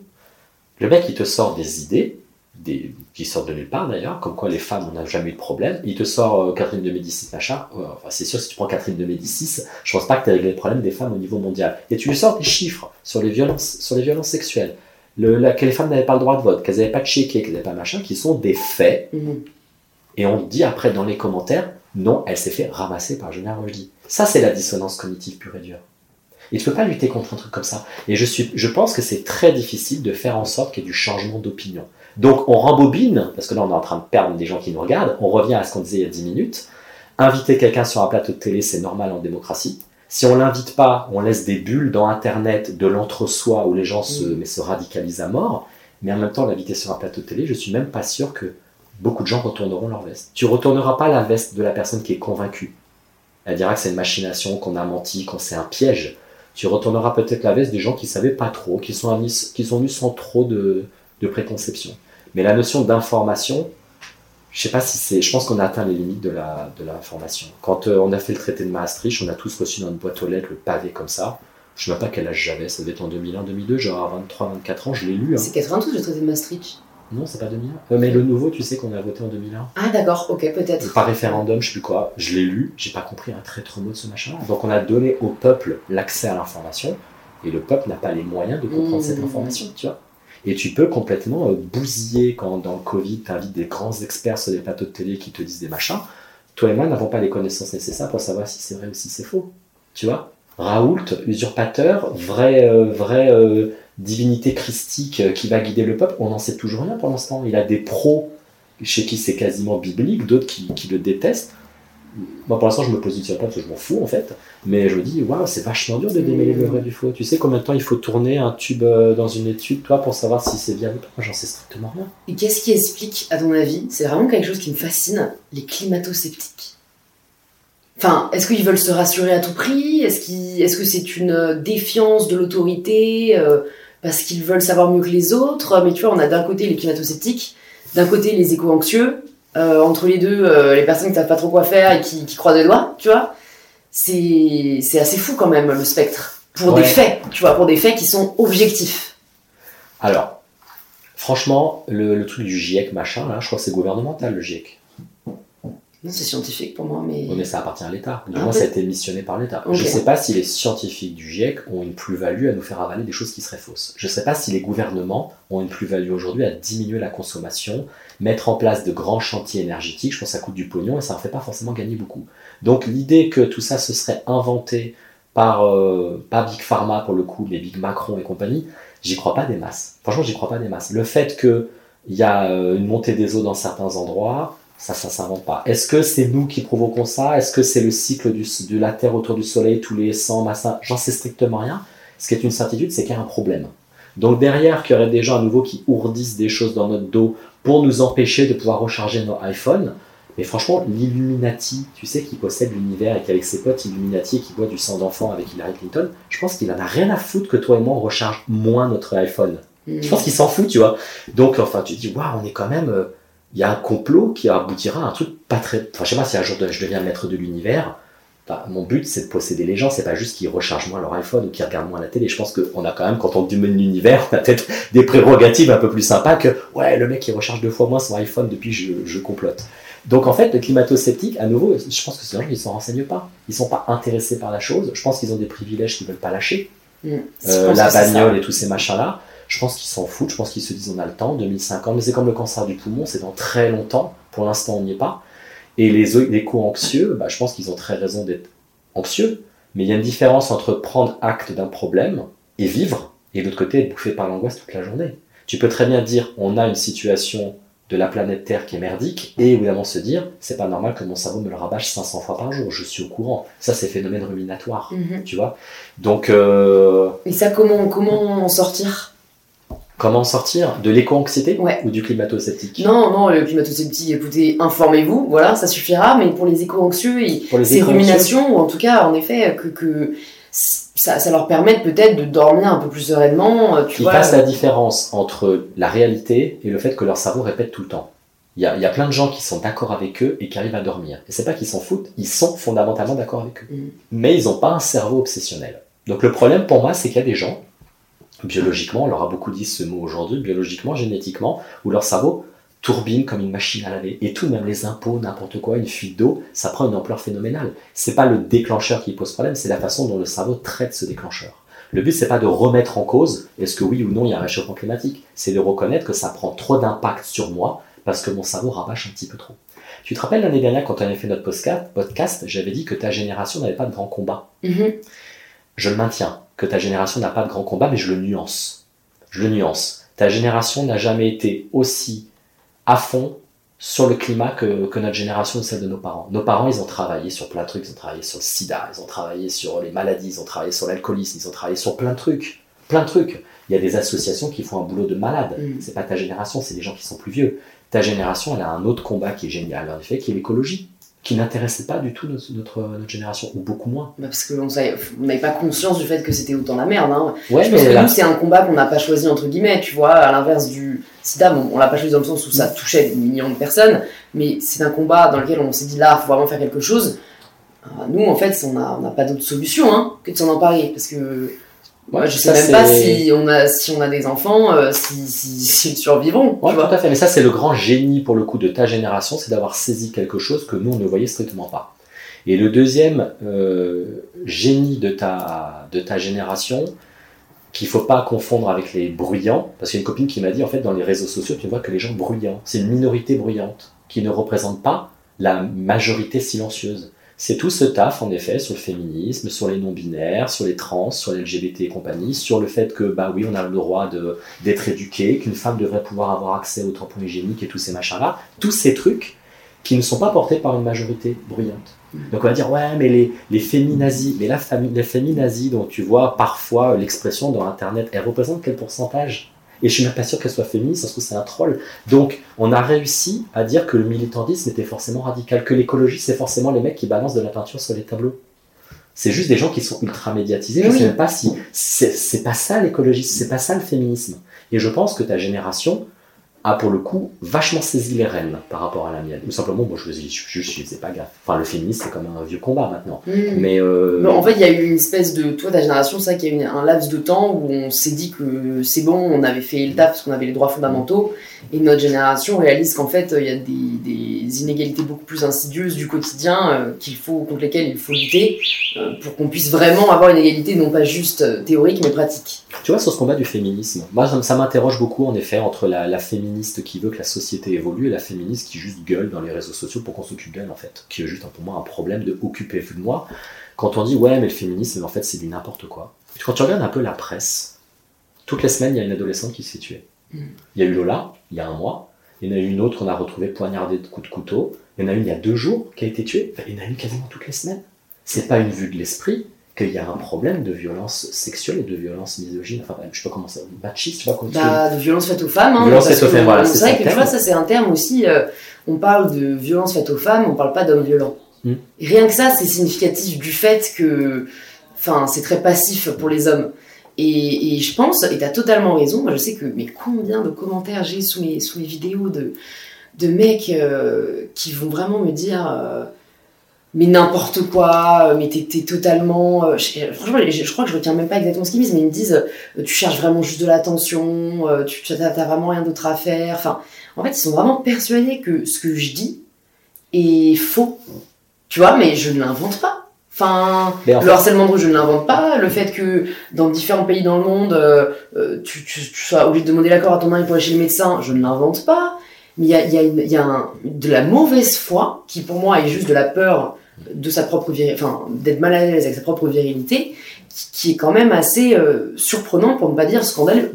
Il y a des gens, sais, qui réfléchissent par rapport à leur cas personnel. C'est que si eux ne le font pas, ils n'ont pas envie que les hommes soient euh, pointés du doigt. Mais c'est toute la différence entre la féministe qui parle des inégalités et qui va parler de certains hommes et du féminisme un peu à la Sandrine Rousseau qui va te parler de l'homme en général. Sandrine Rousseau, j'ai rien contre elle. hein. En tant que personne, elle était super sympa. Je pense que c'est une vraie féministe. Je pense qu'elle a ça dans les tripes. Je pense que c'est une militante de longue date. Mais à chaque fois qu'elle ouvre la bouche à la télé, excuse-moi, elle te ruine complètement son message. Le début est intéressant, elle dit un truc qui est grave, et la conclusion, le délit des tâches domestiques. C'est un non-sens. Je sais pas comment tu vas mettre ça en place. Le truc du barbecue, c'est un non-sens. Je sais pas ce qu'elle nous a sorti encore. Le triangle qu'elle a fait à l'Assemblée nationale, c'était un complet non-sens ce machin. Parce que tu dis, elle a réussi, pour moi, à devenir une cible de l'extrême droite, et elle va faire à terme que le français assez basique, pas forcément très informé, va la trouver très caricatural, qui va se dire, voilà, c'est ça le féminisme. Sandrine Rousseau incarne le féminisme. Je pense que c'est vraiment, pour le coup, très délétère pour les féministes qui se font chier au planning familial et compagnie, toi et compagnie, ton truc sur les tampons hygiéniques, tu dis, mais tout ça, c'est du boulot, ça demande beaucoup d'énergie. Et il y a cette femme, et à nouveau, je ne remets pas en cause, ce- parce que je pense qu'elle est vraiment une femme de conviction Mm. mais elle est extrême.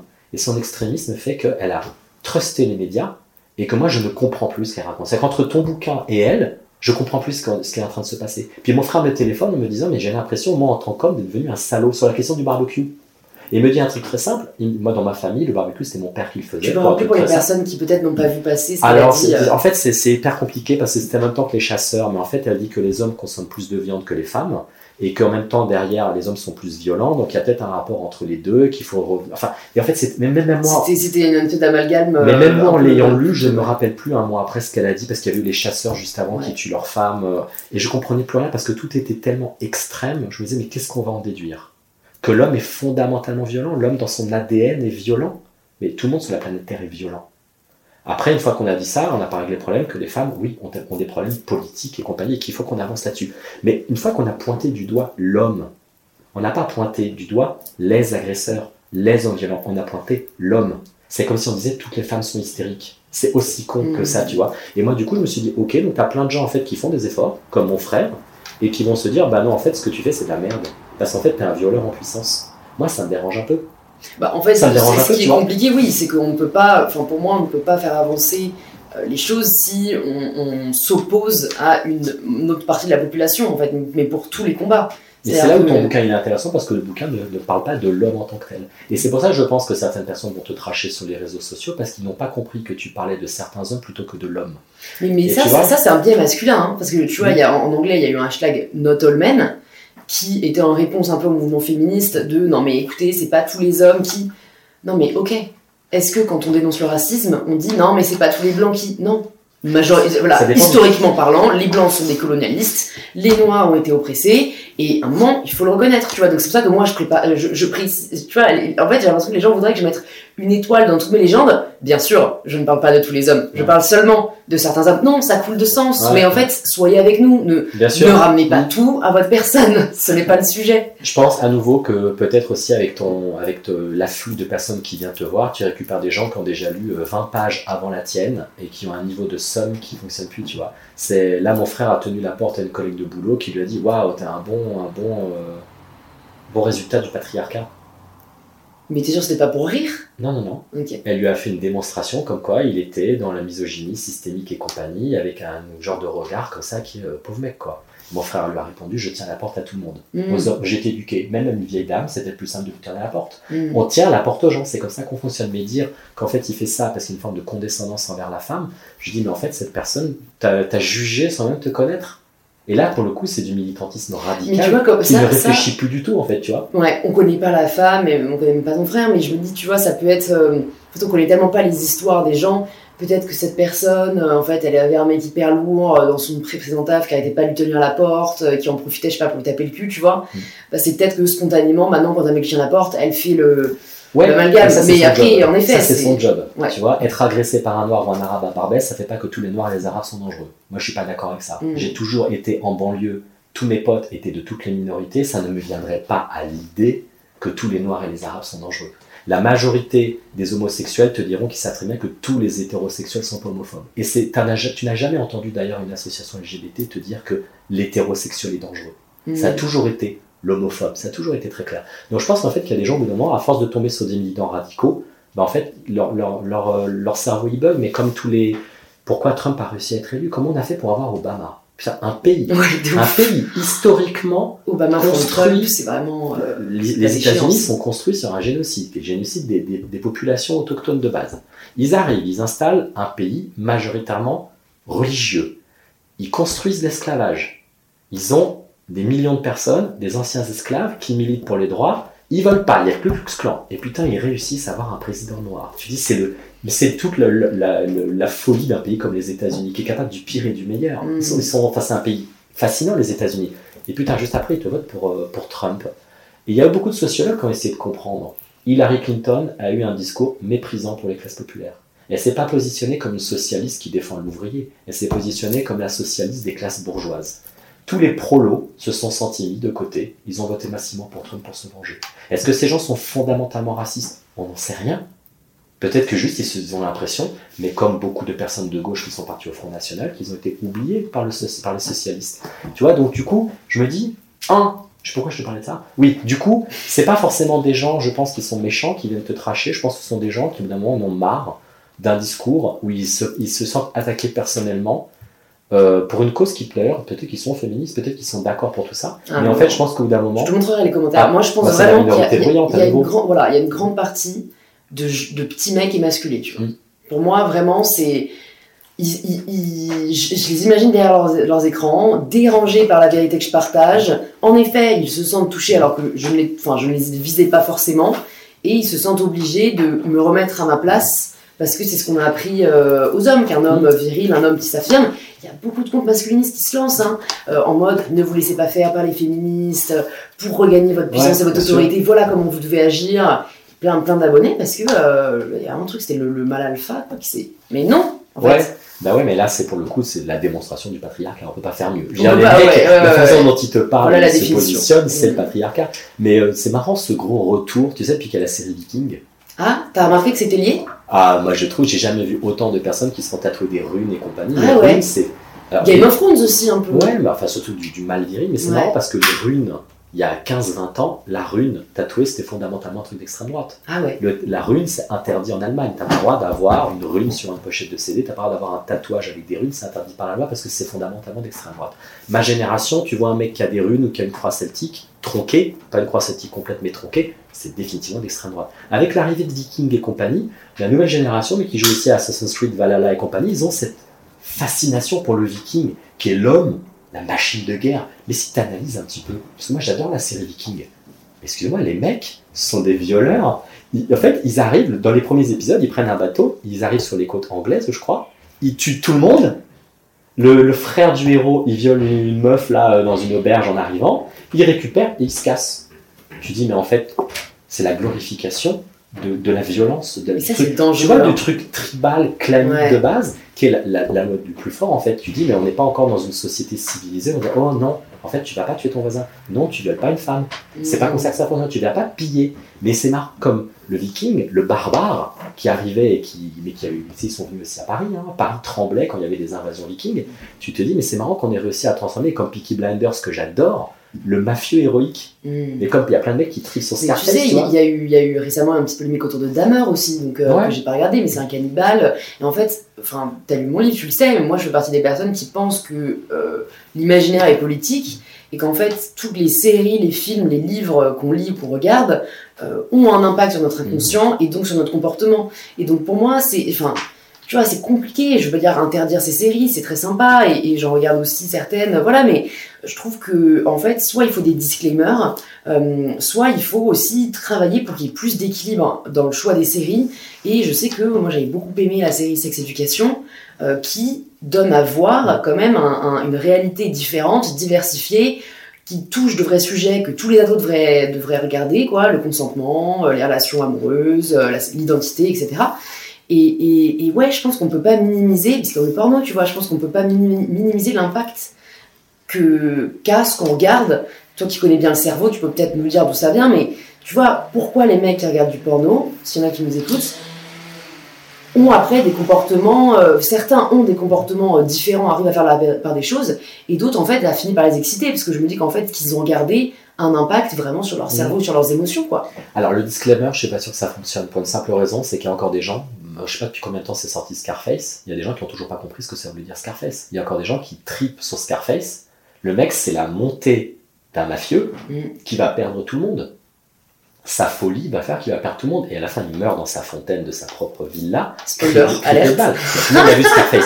Et tu te dis comment tu peux dire ah, Scarface c'est trop un bonhomme, mais c'est la montée et la chute de, de l'Ibris en fait, de l'Icar qui monte, qui se crame les ailes et qui redescend. Voilà ce qu'il a voulu nous montrer le réalisateur. Le réalisateur n'a pas de, de sympathie pour son personnage. Il te montre que si tu fais ça, tu finiras mort, quoi qu'il se passe. Les gens ne comprennent pas Scarface quand ils le regardent. Peaky Blinders, j'adore Peaky Blinders, j'ai un certain attachement pour les personnages. Ce sont des salauds, soyons très clairs. Mm. Mais est-ce qu'on a vraiment besoin d'un- disclaimer quand tu regardes Peaky Blinders? C'est une évidence que le mec il est dangereux. C'est une évidence que le mec il est psychopathe. C'est une évidence qu'il en a rien à foutre de rien. La façon dont il maltraite.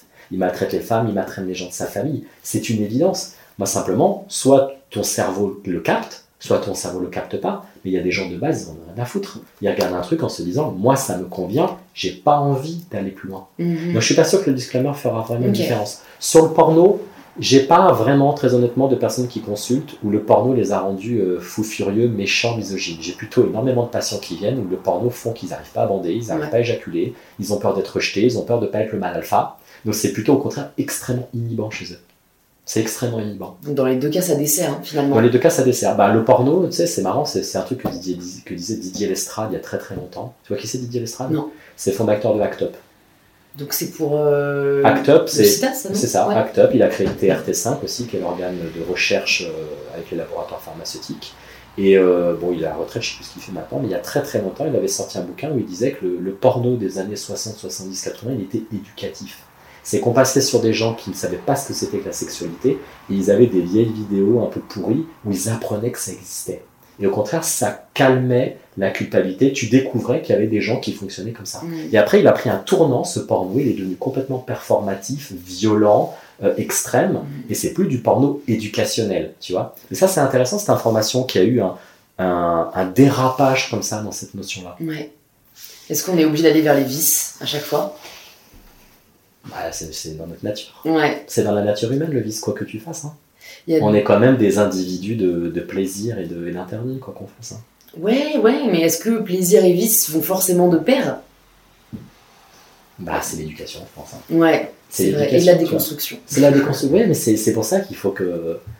Tu vois, que voilà, on, on doit avancer dans une société où les, les parents font leur travail. Et les parents font leur travail. Ils font leur travail. Je pense que l'État fait son travail. Peut-être, c'est peut-être jamais assez. Mais parfois, quand c'est pas les parents qui font pas leur travail, on accuse l'éducation nationale. Les enseignants, ils ont pas que ça à foutre de gérer nos gosses, tu vois. Mm. Donc en fait, quoi que tu fasses, c'est toujours pour eux. Et les parents qui font pas leur travail, ils ont pas envie de faire leur travail, ils ont pas moyen de faire leur travail. Leur enfant a peut-être un problème ou quoi que tu fasses, les parents n'arrivent pas à l'aider. C'est en fait, c'est abyssal de complexité ce truc. C'est abyssal. C'est abyssal, et je que, pense, hein, euh, moi, je suis plutôt de pour dire que ah, prenons en main euh, les choses pour nous Ouais. plutôt que d'attendre que ça vienne des Ouais, autres. tout à fait, donc, euh, allez consulter. Après, tu vois, il y a un truc pour répondre à ta question sur les disclaimers, sur l'information et compagnie. J'adore Polyakov. Polyakov, c'est un historien de l'antisémitisme. Il a travaillé toute sa carrière sur l'extrême droite et l'antisémitisme. C'est le, c'était un peu le, le maître à penser de Taguieff. Ok. Taguieff, qui est un chercheur aussi qui travaille sur l'extrême droite et l'extrême gauche. Et Polyakov disait un truc hyper intéressant. Il dit Je pense que mes bouquins n'auront servi à rien. Parce que la personne qui lit mes bouquins est déjà quelqu'un de base qui est d'accord avec mes thèses. Mhm. Et quelqu'un qui n'est pas d'accord avec moi dira que c'est fondamentalement l'œuvre des juifs et des sionistes que de foutre ça à la flaque. Donc en fait, ils l'ouvriront même pas, ils regarderont la couverture, ils font pff, ils cracheront sur le truc, ils ne le liront pas. Conclusion, tu ne peux convertir que des gens qui sont déjà convertis. Donc entre les gens qui sont pas informés et les gens qui sont convaincus, tu vois, il y a une petite tranche au milieu sur laquelle tu peux avoir un impact, mais encore faut-il que leur cerveau soit disponible pour ça. Donc euh, moi, je trouve ça en fait un peu désespérant.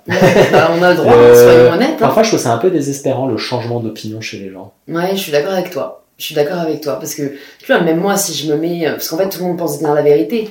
C'est-à-dire que si moi j'échange demain avec quelqu'un qui essaie de me convaincre que les, les- je sais pas, les, euh, ce sont les immigrés qui sont responsables de la crise économique, enfin, en fait non, je resterai campé sur mes positions. Je prouverai par A plus B que ce n'est pas, que ce n'est pas le cas. Qu'au contraire, ils, ils participent à l'activité économique de la France, mais mais du coup, lui, et pourquoi, pourquoi est-ce qu'il changerait d'avis, tu vois? Parce que chacun veut défendre son bout de gras, mais je pense qu'au final, ce qu'il faut, c'est juste du débat. Tu vois, moi, je, pense que je peux changer d'avis sur des positions où, en effet, je euh, peut-être je, marche sur des œufs, ou je suis peut-être pas assez informée, euh, ou je me suis pas assez renseignée, parce qu'on ne peut pas être euh, experte sur tout. Et, d'où l'importance du débat, et d'où l'importance d'écouter des podcasts, d'en faire, mais c'est sûr que c'est pas seconde nature, quoi, d'être ouvert d'esprit au point de changer d'avis. Tu te rappelles cette émission Rendez-vous en terre inconnue? Oui, je, je veux pas te dire que je l'ai regardé, parce que j'ai Je très de trouvais regarder la télé, mais j'ai. Je voilà, ça époque. génialissime. Et tu avais toujours cette personne qui était un artiste qui allait au fin fond de l'univers rencontrer une tribu. Et la conclusion était toujours la même. Quels que soient les kilomètres, la couleur de peau, la culture, la religion, on est tous fondamentalement les mêmes. Et il y avait comme cette révélation. Bah en fait c'est un peu une évidence. Mais t'as beau te dire que c'est une évidence, tu te le prends sur la gueule. Mmh. que l'autre est fondamentalement comme toi. Et j'ai un peu l'impression que ce qui fonctionne le mieux, c'est ce qui sort un peu en psychologie et en sociologie, qu'à partir du moment où tu bosses avec quelqu'un, où tu fais quelque chose avec quelqu'un qui est pas de ton bord, bah, l'humanité des deux personnes va provoquer qu'au d'un moment tu vas dire ok, on arrive à se comprendre et on arrive peut-être à se convaincre. C'est tu peux rencontrer quelqu'un qui est pas du tout d'accord avec toi, mais ce que disait Léa Salamé quand elle travaillait avec Zemmour, elle dit Je- j'aime pas du tout ce qu'il raconte, mais c'est un garçon charmant. Tu vois? Donc en fait, ils sont allés jusqu'au bout de leur humanité. Mmh. Pascal Bruckner et Finkielkraut ont été amis pendant des années. Après, ils se sont séparés parce qu'ils ne s'entendaient plus. Mais il y a une amitié, peut-être de- depuis les bancs de la fac ou le lycée, tu vois. Et je pense à nouveau que ce qui pourrait faire fondamentalement que les gens se calment, s'écoutent et révisent leurs propos, c'est quand on les met autour d'une table et qu'on mange, pas qu'on débat politique, qu'on mange ensemble, on, on- parle de nos vacances, on montre des photos de nos enfants, ah, il y a le chien qui arrive, on fait pas de pattes. Et dans cet endroit où il n'y a pas de débat, où on est juste entre nous à sympathiser, et parfois on va aller construire une cabane, on va aller creuser la piscine, on va aller faire un truc, et ben on se retrouve dans notre humanité. Et je peux t'assurer que les gens là, ils baissent leur, leur carapace. C'est qu'ils arrivent à dire, ok, je veux bien réviser mon jugement. Et moi j'ai vu des gens comme ça tenir des propos racistes, qui à cause du travail, on dit, ah mais mes collègues rebeux, ouais c'est vrai qu'ils sont cool. Mais comment t'as retourné ta veste? Bah simplement, ils bossent avec eux, ils voient qu'ils sont compétents, qu'ils sont gentils, ils prennent un café avec eux. Et en fait, ça a complètement modifié son opinion. Mais t'as as des endroits en France où ça vote Front National, ils n'ont pas vu un noir ou un arabe de leur vie. Mmh. J'ai dit, mais venez à Paris, les mecs Totalement. Parce que dans ton petit village de Provence, perdu dans la montagne, je sais pas quel est ton problème avec la délinquance, l'immigration et compagnie, Mm. tu vois. Et quand ils côtoient ces gens au quotidien, ils disent Ah ouais, ben en fait, ils sont comme nous. Ouais. Ben ouais. Il y, a, un très bon film que j'ai vu, je mettrai le nom dans la barre de description parce que le nom m'échappe, mais c'est, euh, je l'ai vu sur Netflix et c'est l'histoire vraie euh, d'une commune dans le sud des États-Unis où en fait euh, il y a le Ku Klux Klan qui est encore actif et, euh, donc euh, ils foutent le feu à une école euh, noire, d'enfants noirs. Et du coup, en fait, euh, une, des protagonistes, une des mères euh, voilà, de ces enfants, met en œuvre tout un mouvement pour qu'en fait ils aient quand même accès à l'école jusqu'à la fin de l'année, parce qu'en fait sinon ils peuvent pas étudier, et donc aller dans une école blanche. Et, euh, et en fait c'est l'histoire du dirigeant du Ku Klux Klan euh, régional avec cette maman militante noire euh, pour que sa fille puisse étudier. Et où en fait je vous spoile pas, mais enfin en fait ils finissent par devenir amis, tu vois, et, c'est assez admirable, comme tu dis, de voir à quel point en fait c'est c'est l'ignorance qui pousse à la haine, non pas la différence. Ouais, tout à fait. Mais t'as fait collision aussi avec ce flic raciste au dernier degré euh, qui, euh, qui fait chier une femme noire et puis évidemment il a un accident, il a sa bagnole qui crame et en fait il est là, il va l'aider, il découvre que c'est elle, elle découvre que c'est lui et il y a ce genre de truc, il dit mais tu vas l'aider, tu vas pas l'aider, tu vas accepter la main et c'est hyper intéressant de voir ces personnes que tout oppose qui vont se, se rapprocher. Mais il y a plein de films comme ça de personnes qui ne devraient pas se supporter, qui au bout d'un moment à cause d'un truc vont commencer à se tolérer. Il y a un mec aussi comme ça aux États-Unis euh, qui a retourné sa veste. Il est le fils d'un militant raciste qui a une chaîne YouTube, je mets un truc, ou Discord, je sais pas quoi, un truc ultra violent. Il est parti faire des études sur un campus où il y avait beaucoup de gens de gauche et des juifs. Il est tombé amoureux d'une fille.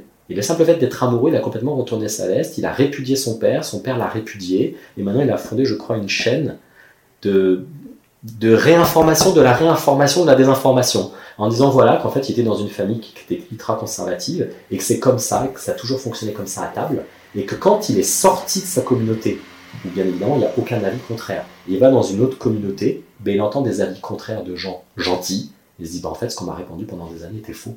Donc c'est quand tu sors de ton truc et que tu vas ailleurs, qu'évidemment, sans le débat, juste côtoyer les gens, tu revises vraiment ton, ta façon de jugement. Ouais. C'est pour ça que pour moi, le... enfin, il y a un service civique un peu plus important que la JAPD, quoi. Tu vois, euh, une petite semaine au moins où on mélangerait des personnes de milieux sociaux différents, euh, de, de voilà. Enfin, je, pe- je pense que ça manque vraiment, comme tu dis, pour des personnes qui vivent dans leur montagne et qui peut-être n'ont pas été confrontées, à part ce qu'ils voient sur les réseaux so- sociaux, mais qui vont venir confirmer ce qu'ils pensent déjà. On gagnerait beaucoup là-dessus. Bon, j'ai deux derniers sujets que je voudrais aborder avec toi. Il y a un truc sur lequel je voulais rebondir du tout début euh, quand on parlait de cette personne qui va ruminer dans sa voiture et qui, réalise qu'elle n'aurait pas pu faire autrement, pour moi c'est lié. En fait, tu vois, je suis carrément cette personne, tu le sais. Euh, et en fait, je suis en train un peu de, me conforter là-dedans aussi parce que je me dis, oui, mais ça me pousse à faire mieux. C'est-à-dire que honnêtement, euh, 90% du contenu que je crée, je- j'en suis pas satisfaite parce que je me dis, en fait, j'aurais tellement pu faire mieux parce que ceci, parce que cela. Et, et en fait, je me dis, bah, tant mieux que je me conforte, tant mieux que je me dise pas, euh, oh bah oui, c'était bien parce que du coup, à chaque fois, j'essaye de faire un peu mieux. Comment est-ce qu'on trouve l'équilibre, tu vois, entre les deux? Alors, il y a le bon perfectionnisme et le mauvais perfectionnisme, comme le bon chasseur et le mauvais chasseur. Tu, vois. tu te rappelles de ça? Ce sketch des inconnus? Non. Ça, c'est vrai. On n'est pas de la même Ah génération, merde, le bon chasseur et le mauvais chasseur, c'était hyper drôle. Le bon perfectionniste, c'est quelqu'un qui n'est pas forcément satisfait de lui, mais qui avance, qui travaille. Le mauvais perfectionniste, il est jamais satisfait de lui, et comme il est mécontent, il abandonne. Il remonte plus sur le cheval, en disant de toute façon, je sais déjà que la prochaine fois ce sera pourri. Donc, puisque je suis condamné à toujours faire des trucs pourris, je rate. On laisse tomber. Il y a un abandon. Toi, tu n'abandonnes pas. Tu continues, tu réfléchis. Tu te dis comment on va faire. Mais c'est bien, c'est qu'en fait, tu as un cerveau un peu dur, mais pas tétanisant. Finalement, c'est plus intéressant que la personne qui est persuadée que tout ce qu'elle fait est génial. Mm. Mais là, il y a une forme d'arrogance ou de narcissisme qui, pour le coup, est pas très palpitante. Ok. Donc, contre gardons-le comme une force. À partir du moment où il te cloue pas dans, dans Ouais. ton lit en disant bah, tu vas passer la journée entière à ruminer, non, non.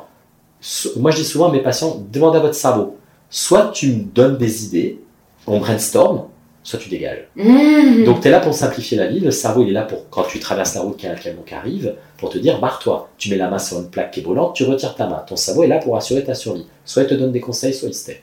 Ouais. Et je pense que c'est bien. Et là pour le coup, ouais, il faut brainstormer un peu en disant ok, donc on va travailler toi et moi, qu'est-ce que tu me conseilles Et c'est en collaboration, c'est pas en dénigrement. Mmh. Un problème, une solution. J'aime Faut bien pas ce- accepter ce- le dénigrement du cerveau. Ok. Et il y a le sujet de l'hypersensibilité que je voulais aborder avec toi parce qu'on a eu beaucoup de questions à ce sujet-là aussi. En fait, euh, bon, c'est, je pense que c'est plurifactoriel, mais est-ce que toi, tu as vu des hypersensibles euh, dans ton cabinet? Et si oui, est-ce qu'il y a des grandes lignes directrices, des, des, conseils que tu as pu partager pour que les personnes vivent mieux leur hypersensibilité? Et qu'elles ne se laissent pas euh, dominer par elle en fait Alors l'hypersensibilité, c'est comme le perfectionnisme, c'est comme euh, plein de trucs, c'est pas un diagnostic. C'est quelque chose que tu peux trouver dans d'autres diagnostics. Donc il y a une myriade de diagnostics qui peuvent entraîner de l'hypersensibilité. Déjà, petit 1, les personnes qui ont vécu des traumas sont de base hypersensibles. Que suite à un trauma, ton cerveau est devenu fragile. Mhm. Donc l'hypersensibilité peut être provoquée par un trauma. Tu peux être hypersensible parce que tu as un cerveau émotionnel, biologiquement, qui est plus intense. Ce sont des gens, ils ont toujours été comme ça. Et là, tu as beaucoup d'artistes, beaucoup de gens comme ça, leur cerveau émotionnel est trop intense. Donc là, il n'y a pas forcément des, des, techniques, on va se dire des choses, on peut faire de la pleine conscience pour calmer le jeu, on peut accepter de ne pas prendre les choses personnellement, mais tu as un cerveau biologique qui est quand même intense. Tu as tous les bipolaires qui de base ont un cerveau qui est hyper intense. Le bipolaire, il est ultra sensible. Mhm. Tu as tous les patients de borderline qui sont hyper intenses. Mais on sait aussi qu'ils réagissent bien à certains thymorégulateurs. Donc il est possible que le borderline, il cumule un peu les traumas, les familles pourries et un cerveau biologique. Conclusion, en psychologie, on dit quoi? Qu'on est sur le modèle biopsychosocial. C'est l'interaction d'un cerveau fragile de base, génétiquement, d'un environnement qui t'a pas aidé, et de traits de personnalité, de traits psychologiques. Il est le mélange des trois. Et après, ce qu'il faut, c'est comme un gâteau, qu'on regarde lequel des trois est le plus fort. Un cerveau qui est biologiquement intense, la thérapie va être un peu compliquée s'il n'y a pas de médicaments. personne qui a vécu des traumas, médicaments ou thérapie, tant que tu n'as pas attaqué le trauma, tu vas avoir du mal. Quelqu'un qui a des pathologies autistiques ou bipolaires, tant que tu n'as pas agi sur le substrat biologique, tu vas être embêté. Mm. Tu vois? Mais il y a aussi des gens qui sont hypersensibles parce que euh, ils ont des, comme ça des, des principes de vie trop carré. Moi, euh, si je respecte, on doit me respecter. Si je suis gentil, on doit être gentil. Si je travaille, on doit être machin. Et tu vois, calmer vachement les principes de vie. Tu vois? Donc en fait, cette hypersensibilité, le problème, c'est que tu as 50 portes d'accès. Mais il faut pas sous-estimer la piste biologique. D'accord. Parce qu'il y a très souvent chez la majorité des patients un cerveau émotionnel qui est hyper intense. faut pas oublier, pour le commun des mortels, des orteils jusqu'aux yeux, c'est le corps. Au-dessus des yeux, c'est pas le corps, c'est l'âme, c'est le psychologique. Le cerveau est une machine ultra compliquée c'est peut-être les organes les plus compliqués avec le mhm. cœur. Donc ce serait quand même étonnant que ce truc n'ait pas de temps en temps des neurotransmetteurs qui fassent pas leur boulot, mais comme la thyroïde peut te foutre complètement en l'air, la mhm. thyroïde peut te rendre aussi hypersensible. Mhm. Et je vais euh, souligner quelque chose que tu m'avais déjà dit, euh, que, j'ai trouvé vraiment éclairant, et que je trouve on ne dit pas assez, c'est que voilà, tout ce qui est développement personnel, spiritualité, conseil, ça peut aider euh, la psychologie positive, comme tu dis, ça peut aider 80% des gens qui vont bien. Qui n'ont pas de diagnostic grave. Voilà, et que pour les 20% restants, il faut euh, faire appel vraiment à des professionnels. Et, voilà, comme tu le dis, l'hypersensibilité peut cacher un diagnostic plus lourd. Donc n'hésitez pas à faire appel à des professionnels de santé. Voilà, j'ai trois dernières questions pour toi, Vincent. Déjà, est-ce que tu aurais un livre que tu as lu récemment, ou même, c'est quoi, un autre livre que tu aurais envie de recommander aux personnes qui nous écoutent? Un livre intense ou un livre solaire? Allez, les deux. Ah bah tu sais, je vais te... Parce que je savais que tu allais me poser la question, je me suis dit, mais qu'est-ce que je l'avais répondu la dernière fois? Sur les trois livres que tu m'avais demandé, je t'avais parlé de films un, peu... un livre un peu plombant, je t'avais parlé des Mal d'Aurore, qui est pour moi euh, mais le... le bouquin le plus puissant du néo-romantisme. C'est vraiment un néo-romantisme flamboyant, tu vois. C'est Les Champs de Mal d'Aurore de c'est mon livre culte. Mhm. Le premier homme de Camus, mhm. alors c'est un peu plombant, parce que c'est la biographie de, de Camus, où en fait son père est mort avant sa naissance et il se retrouve l'homme de la famille. Et il va pérégriner comme ça pendant des années avec une mère euh, qui parle quasiment pas, qui comprend pas, une grand-mère assez violente, puis lui qui habite euh, bah, dans la misère, parce que Camus a eu une enfance complètement miséreuse. Hein. Puis je crois qu'il crachait un peu du sang aussi, je crois qu'il avait des problèmes de tuberculose de mémoire. Et puis à la fin, il tombe sur la, pierre tombale de son père. Et il se rend compte que son père est mort plus jeune que lui, maintenant devant sa tombe. Et ça te retourne le cerveau sur qu'est-ce que c'est que la misère en fait. Ce Camus n'était pas quelqu'un qui était misérabiliste, mais il a eu une vie très compliquée. Et je t'avais parlé aussi de La promesse de l'aube de Romain Gary. Mais ça, c'est des bouquins plombants. Donc, si on veut des bouquins un peu solaires, un bouquin solaire. T'as le droit d'aimer les livres plombants. Hein. Ouais, moi j'aime bien les livres plombants, je trouve qu'ils font beaucoup réfléchir. Ouais, c'est ça. Après, les livres solaires, je sais pas si j'ai lu beaucoup de livres solaires. Les bouquins, tu sais, elle dit waouh, je me sens waouh. Hmm. Non, j'en ai pas lu des masses. Après, euh, les, des bouquins comme ça qui m'ont excité le cerveau à mort. Hmm. Bah ouais, L'échiquier du mal de Dan Simmons. C'est de la science-fiction. Ça fait au moins 1000 pages. Mhm. L'échiquier du mal, c'est un truc de malade. Mais c'est vraiment un truc de malade. Et j'étais à chaque fois. C'est genre en série, quoi. Ah non, mais en fait, ce sont des gens qui te contrôlent par la pensée. C'est qu'en fait, je te regarde et tu vas te lever, tu vas te balancer par la fenêtre, sous mon contrôle. Et ça, c'est une très grande. euh, Parce que c'est de la science-fiction. Alors, à chaque page, c'est mais c'est hallucinant. Parce que ça pète dans tous les sens. Tu dis, waouh, ça ferait un super film. Mais c'est une très grande interro- interrogation sur le fait que dès que tu as du pouvoir, tu deviens un enculé. Ouais. Hyper intéressant. Le bah, pouvoir te rend fou. Alors, tu sais quoi, moi, je vais te recommander un film que tu vas sûrement apprécier, euh, Sans filtre, en français. Ah, qui est sorti là Ouais, Triangle of Sadness en anglais, qui a eu la Palme d'Or à Cannes, qui est vraiment euh, la métaphore du fait que le pouvoir pervertit. Mm. Mais d'une manière brillantissime, hein. il faut aller le voir. Après, là, en ce moment, je lis, je lis plutôt des bouquins de, de théorie, des bouquins de sociologie et compagnie. Je lis pas, j'ai pas le temps de lire des romans, mais il y a des séries Netflix qui, euh, moi, je trouve que les séries télé, euh, qui nous intéressaient pas il y a 20 ans, se permettent maintenant, avec euh, 10 épisodes, de te brosser mais des personnages tellement complexes. Ouais. Il y a des trucs sur Netflix, tu dis, mais c'est ultra puissant. Mm. Là, The Midnight Club, avec des, enf- des adolescents. recommandé. Non, mais c'est vachement dur. hein. Alors, il y a des trucs de science-fiction. C'est les mecs qui ont fait The Haunting of Hill House et Blind Manor. Ils ont fait un troisième volume qui s'appelle euh, Midnight Club.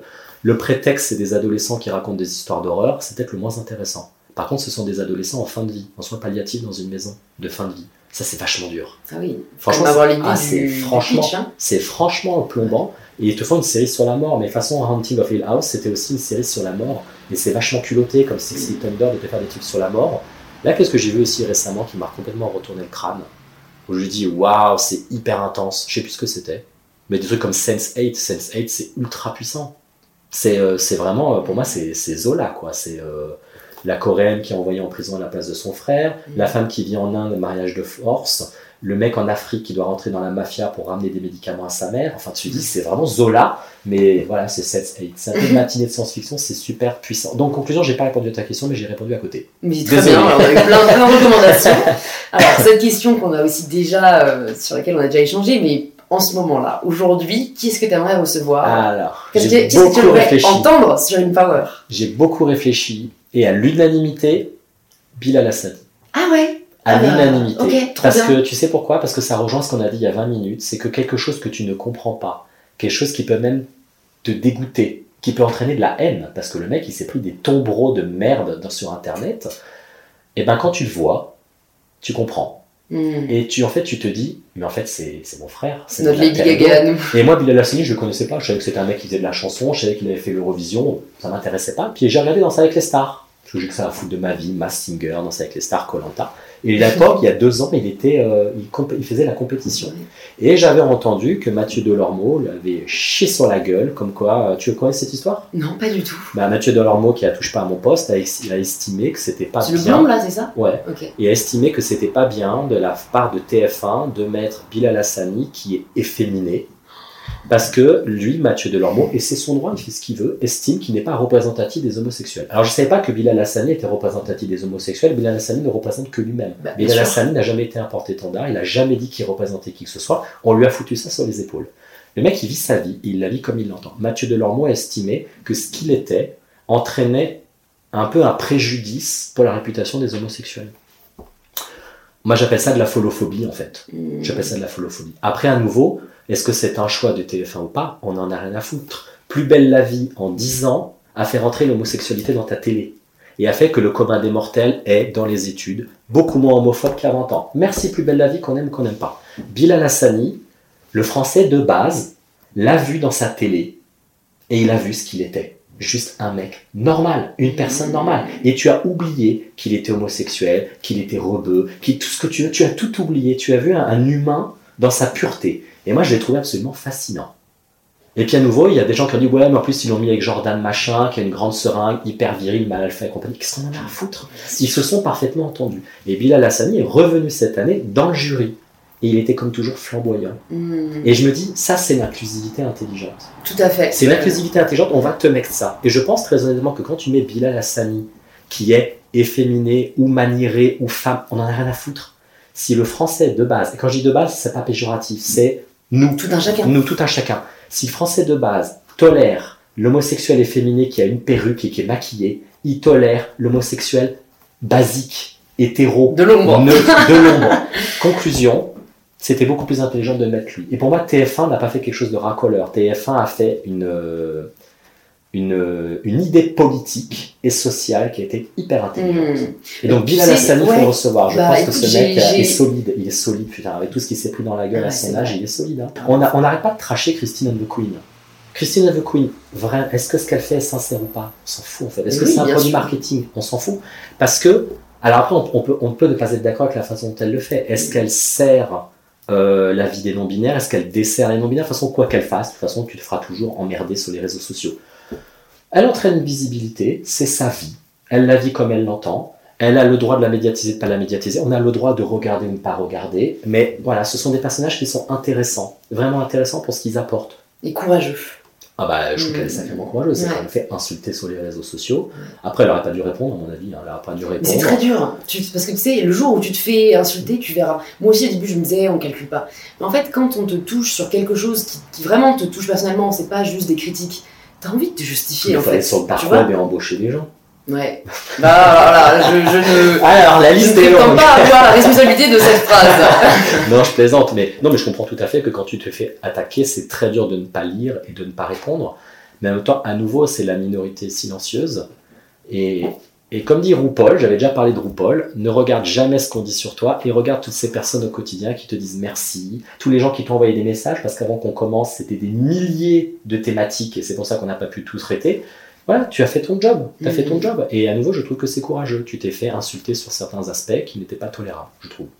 Bah, c'est, de toute façon, maintenant, j'accepte de déplaire parce qu'on ne peut pas plaire à tout le monde. Tant que je suis alignée avec moi-même, Non, tout à fait. c'est ce qui compte. Écoute, la dernière question, pour savoir si tu vas répondre comme la dernière fois, on verra. Ça signifie quoi pour toi prendre le pouvoir de sa vie?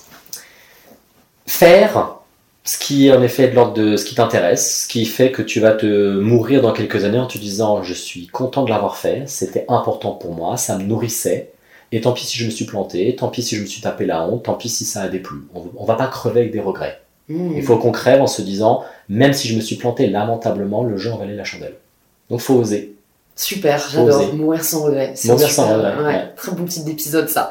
Écoute, Vincent, pour les personnes qui nous écoutent, qui euh, maintenant veulent euh, échanger peut-être avec toi, euh, lire tes ouvrages, où est-ce que tu veux qu'on les redirige? Alors on les redirige vers les livres. Ouais. Ok, donc devenez votre propre psy, qui est sorti l'année dernière chez Alary, où on, a, on s'est embêté avec ma collègue Anne-Hélène Claire à donner toutes les techniques possibles et imaginables en psychologie, et après on les a classées selon les problèmes. Donc, tel problème, telle technique. L'idée étant que, bah, si vous pouvez pas consulter, vous avez ce bouquin-là, regardez ce que vous pouvez déjà faire, mais on est là pour transmettre l'information. Ça c'est important, c'est le travail aussi des associations. Je reçois des stories euh, de temps en temps, hein, des personnes qui ont acheté devenir un propre psy, qui m'envoient un message, je me dis putain, est-ce que je lui envoie Je me dis bon, non, je lui dirai plus tard. mais, mais donc si c'est le cas, envoyez, envoyez-moi une petite story, euh, je, je ferai passer à C'est ce travail depuis quasiment 20 ans. Il y a des gens qui ne peuvent pas consulter. Il y a des sites internet, il y a des tutos. Il y a, euh, c'est on a commencé à faire ça. Les gens qui ont des TOC ne peuvent pas consulter. Bah, il y a quasiment 10 ans, on a fait un bouquin d'autothérapie. Il y a des gens qui étaient contents de pouvoir faire leur autothérapie au fin fond de l'Ardèche ou de la Creuse. Ok, il y a des gens qui n'ont pas de thunes, il y a des gens qui ne peuvent pas se déplacer. Ce bouquin, c'était aussi cette optique-là. Parce que quand les gens achètent ce bouquin, moi, ils viennent pas me voir. hein. Donc, je perds de l'argent. Mais on est dans une optique militante, associative. Le savoir est fait pour être dispensé. Et le deuxième bouquin que j'ai sorti sur le sentiment d'injustice, qui est un bébé que j'aime beaucoup, Oui. Euh, parce qu'il n'y a rien en France le sentiment d'injustice, et parce que pareil, c'est un peu partout, c'est entre la dépression, le trauma, tout ce que tu veux, et quand ça commence à te pourrir dans le bide, et ça fait cocktail molotov de colère, de rancœur, d'amertume et de tristesse, ouais, faut faire ça. Génial, Voilà, je mettrai les tout ça bouquins dans les notes du Qui podcast. regarde mes bouquins et la chaîne Neurolife que j'ai créée avec un, enfin que j'ai pas créé, que mon, un de mes potes, Gabriel Raffi, a créé, Ouais. où il se déplace, il va voir des, des professionnels de santé, ergothérapeutes, psychologues, neuropsy, sur des sujets comme l'autisme, la dyspraxie, le trouble bipolaire, et pendant une heure, il reçoit un professionnel de santé avec des questions en direct sur Facebook et on répond pendant une heure. Moi, c'est moi qui m'emmerde à les charger sur YouTube. On est- je crois qu'il y en a 80 des vidéos et je les charge, ça prend du temps. Ça prend du temps. Et le, le but, c'est de faire une immense base de données où on aura un peu brassé tous les diagnostics et toutes les grandes lignes directrices des prises en charge. Et ça, c'est cadeau, ça nous prend beaucoup de temps. Mmh. On touche pas l'argent là-dessus, mais au moins derrière, le but c'est que les gens en allant sur YouTube puissent se dire Ok, j'ai enfin compris ce qui se passe et qu'il y a des moyens. Il y a des moyens pour Il y a aller. des moyens. Merci beaucoup Vincent, c'était passionnant. Je crois qu'on a fait peut-être le plus long épisode du podcast euh, d'InPower, mais 4h30. j'aurais pu continuer longtemps. à très vite Vincent. Merci, au revoir. Merci d'avoir écouté l'épisode jusqu'au bout, vous êtes des vrais et j'espère que cette conversation vous a inspiré. Si c'est le cas, vous pouvez nous le faire savoir en partageant une story ou un post sur Instagram en nous taguant @inpowerpodcast et @mybetterself pour que l'on puisse vous remercier et interagir avec vous. Et si vous cherchez quel épisode écouter ensuite, plus de 200 épisodes sont disponibles gratuitement sur InPower. Vous pouvez vous abonner directement sur la plateforme que vous êtes en train d'utiliser. Je vous dis donc à très vite pour un tout nouvel épisode d'InPower. When you make decisions for your company, you look for the no-brainers. And if you have a lot of mailing to do, stamps.com is the ultimate no-brainer. It streamlines your processes to make your business more efficient, which makes you less busy. Mail checks, invoices, legal documents, and everything you need to keep your business running with stamps.com. Seamlessly connect with every major marketplace and shopping cart. Schedule package pickups and see your cheapest and fastest shipping options from different carriers. With rates up to 89% off USPS and UPS rates. And with the Stamps.com mobile app, you can take care of mailing and shipping wherever you are. Make the same no-brainer decision as over 1 million other businesses with Stamps.com. Sign up with Code PROGRAM for a four-week trial, plus free postage and a free digital scale. No long-term commitments or contracts. That's Stamps.com. Code PROGRAM.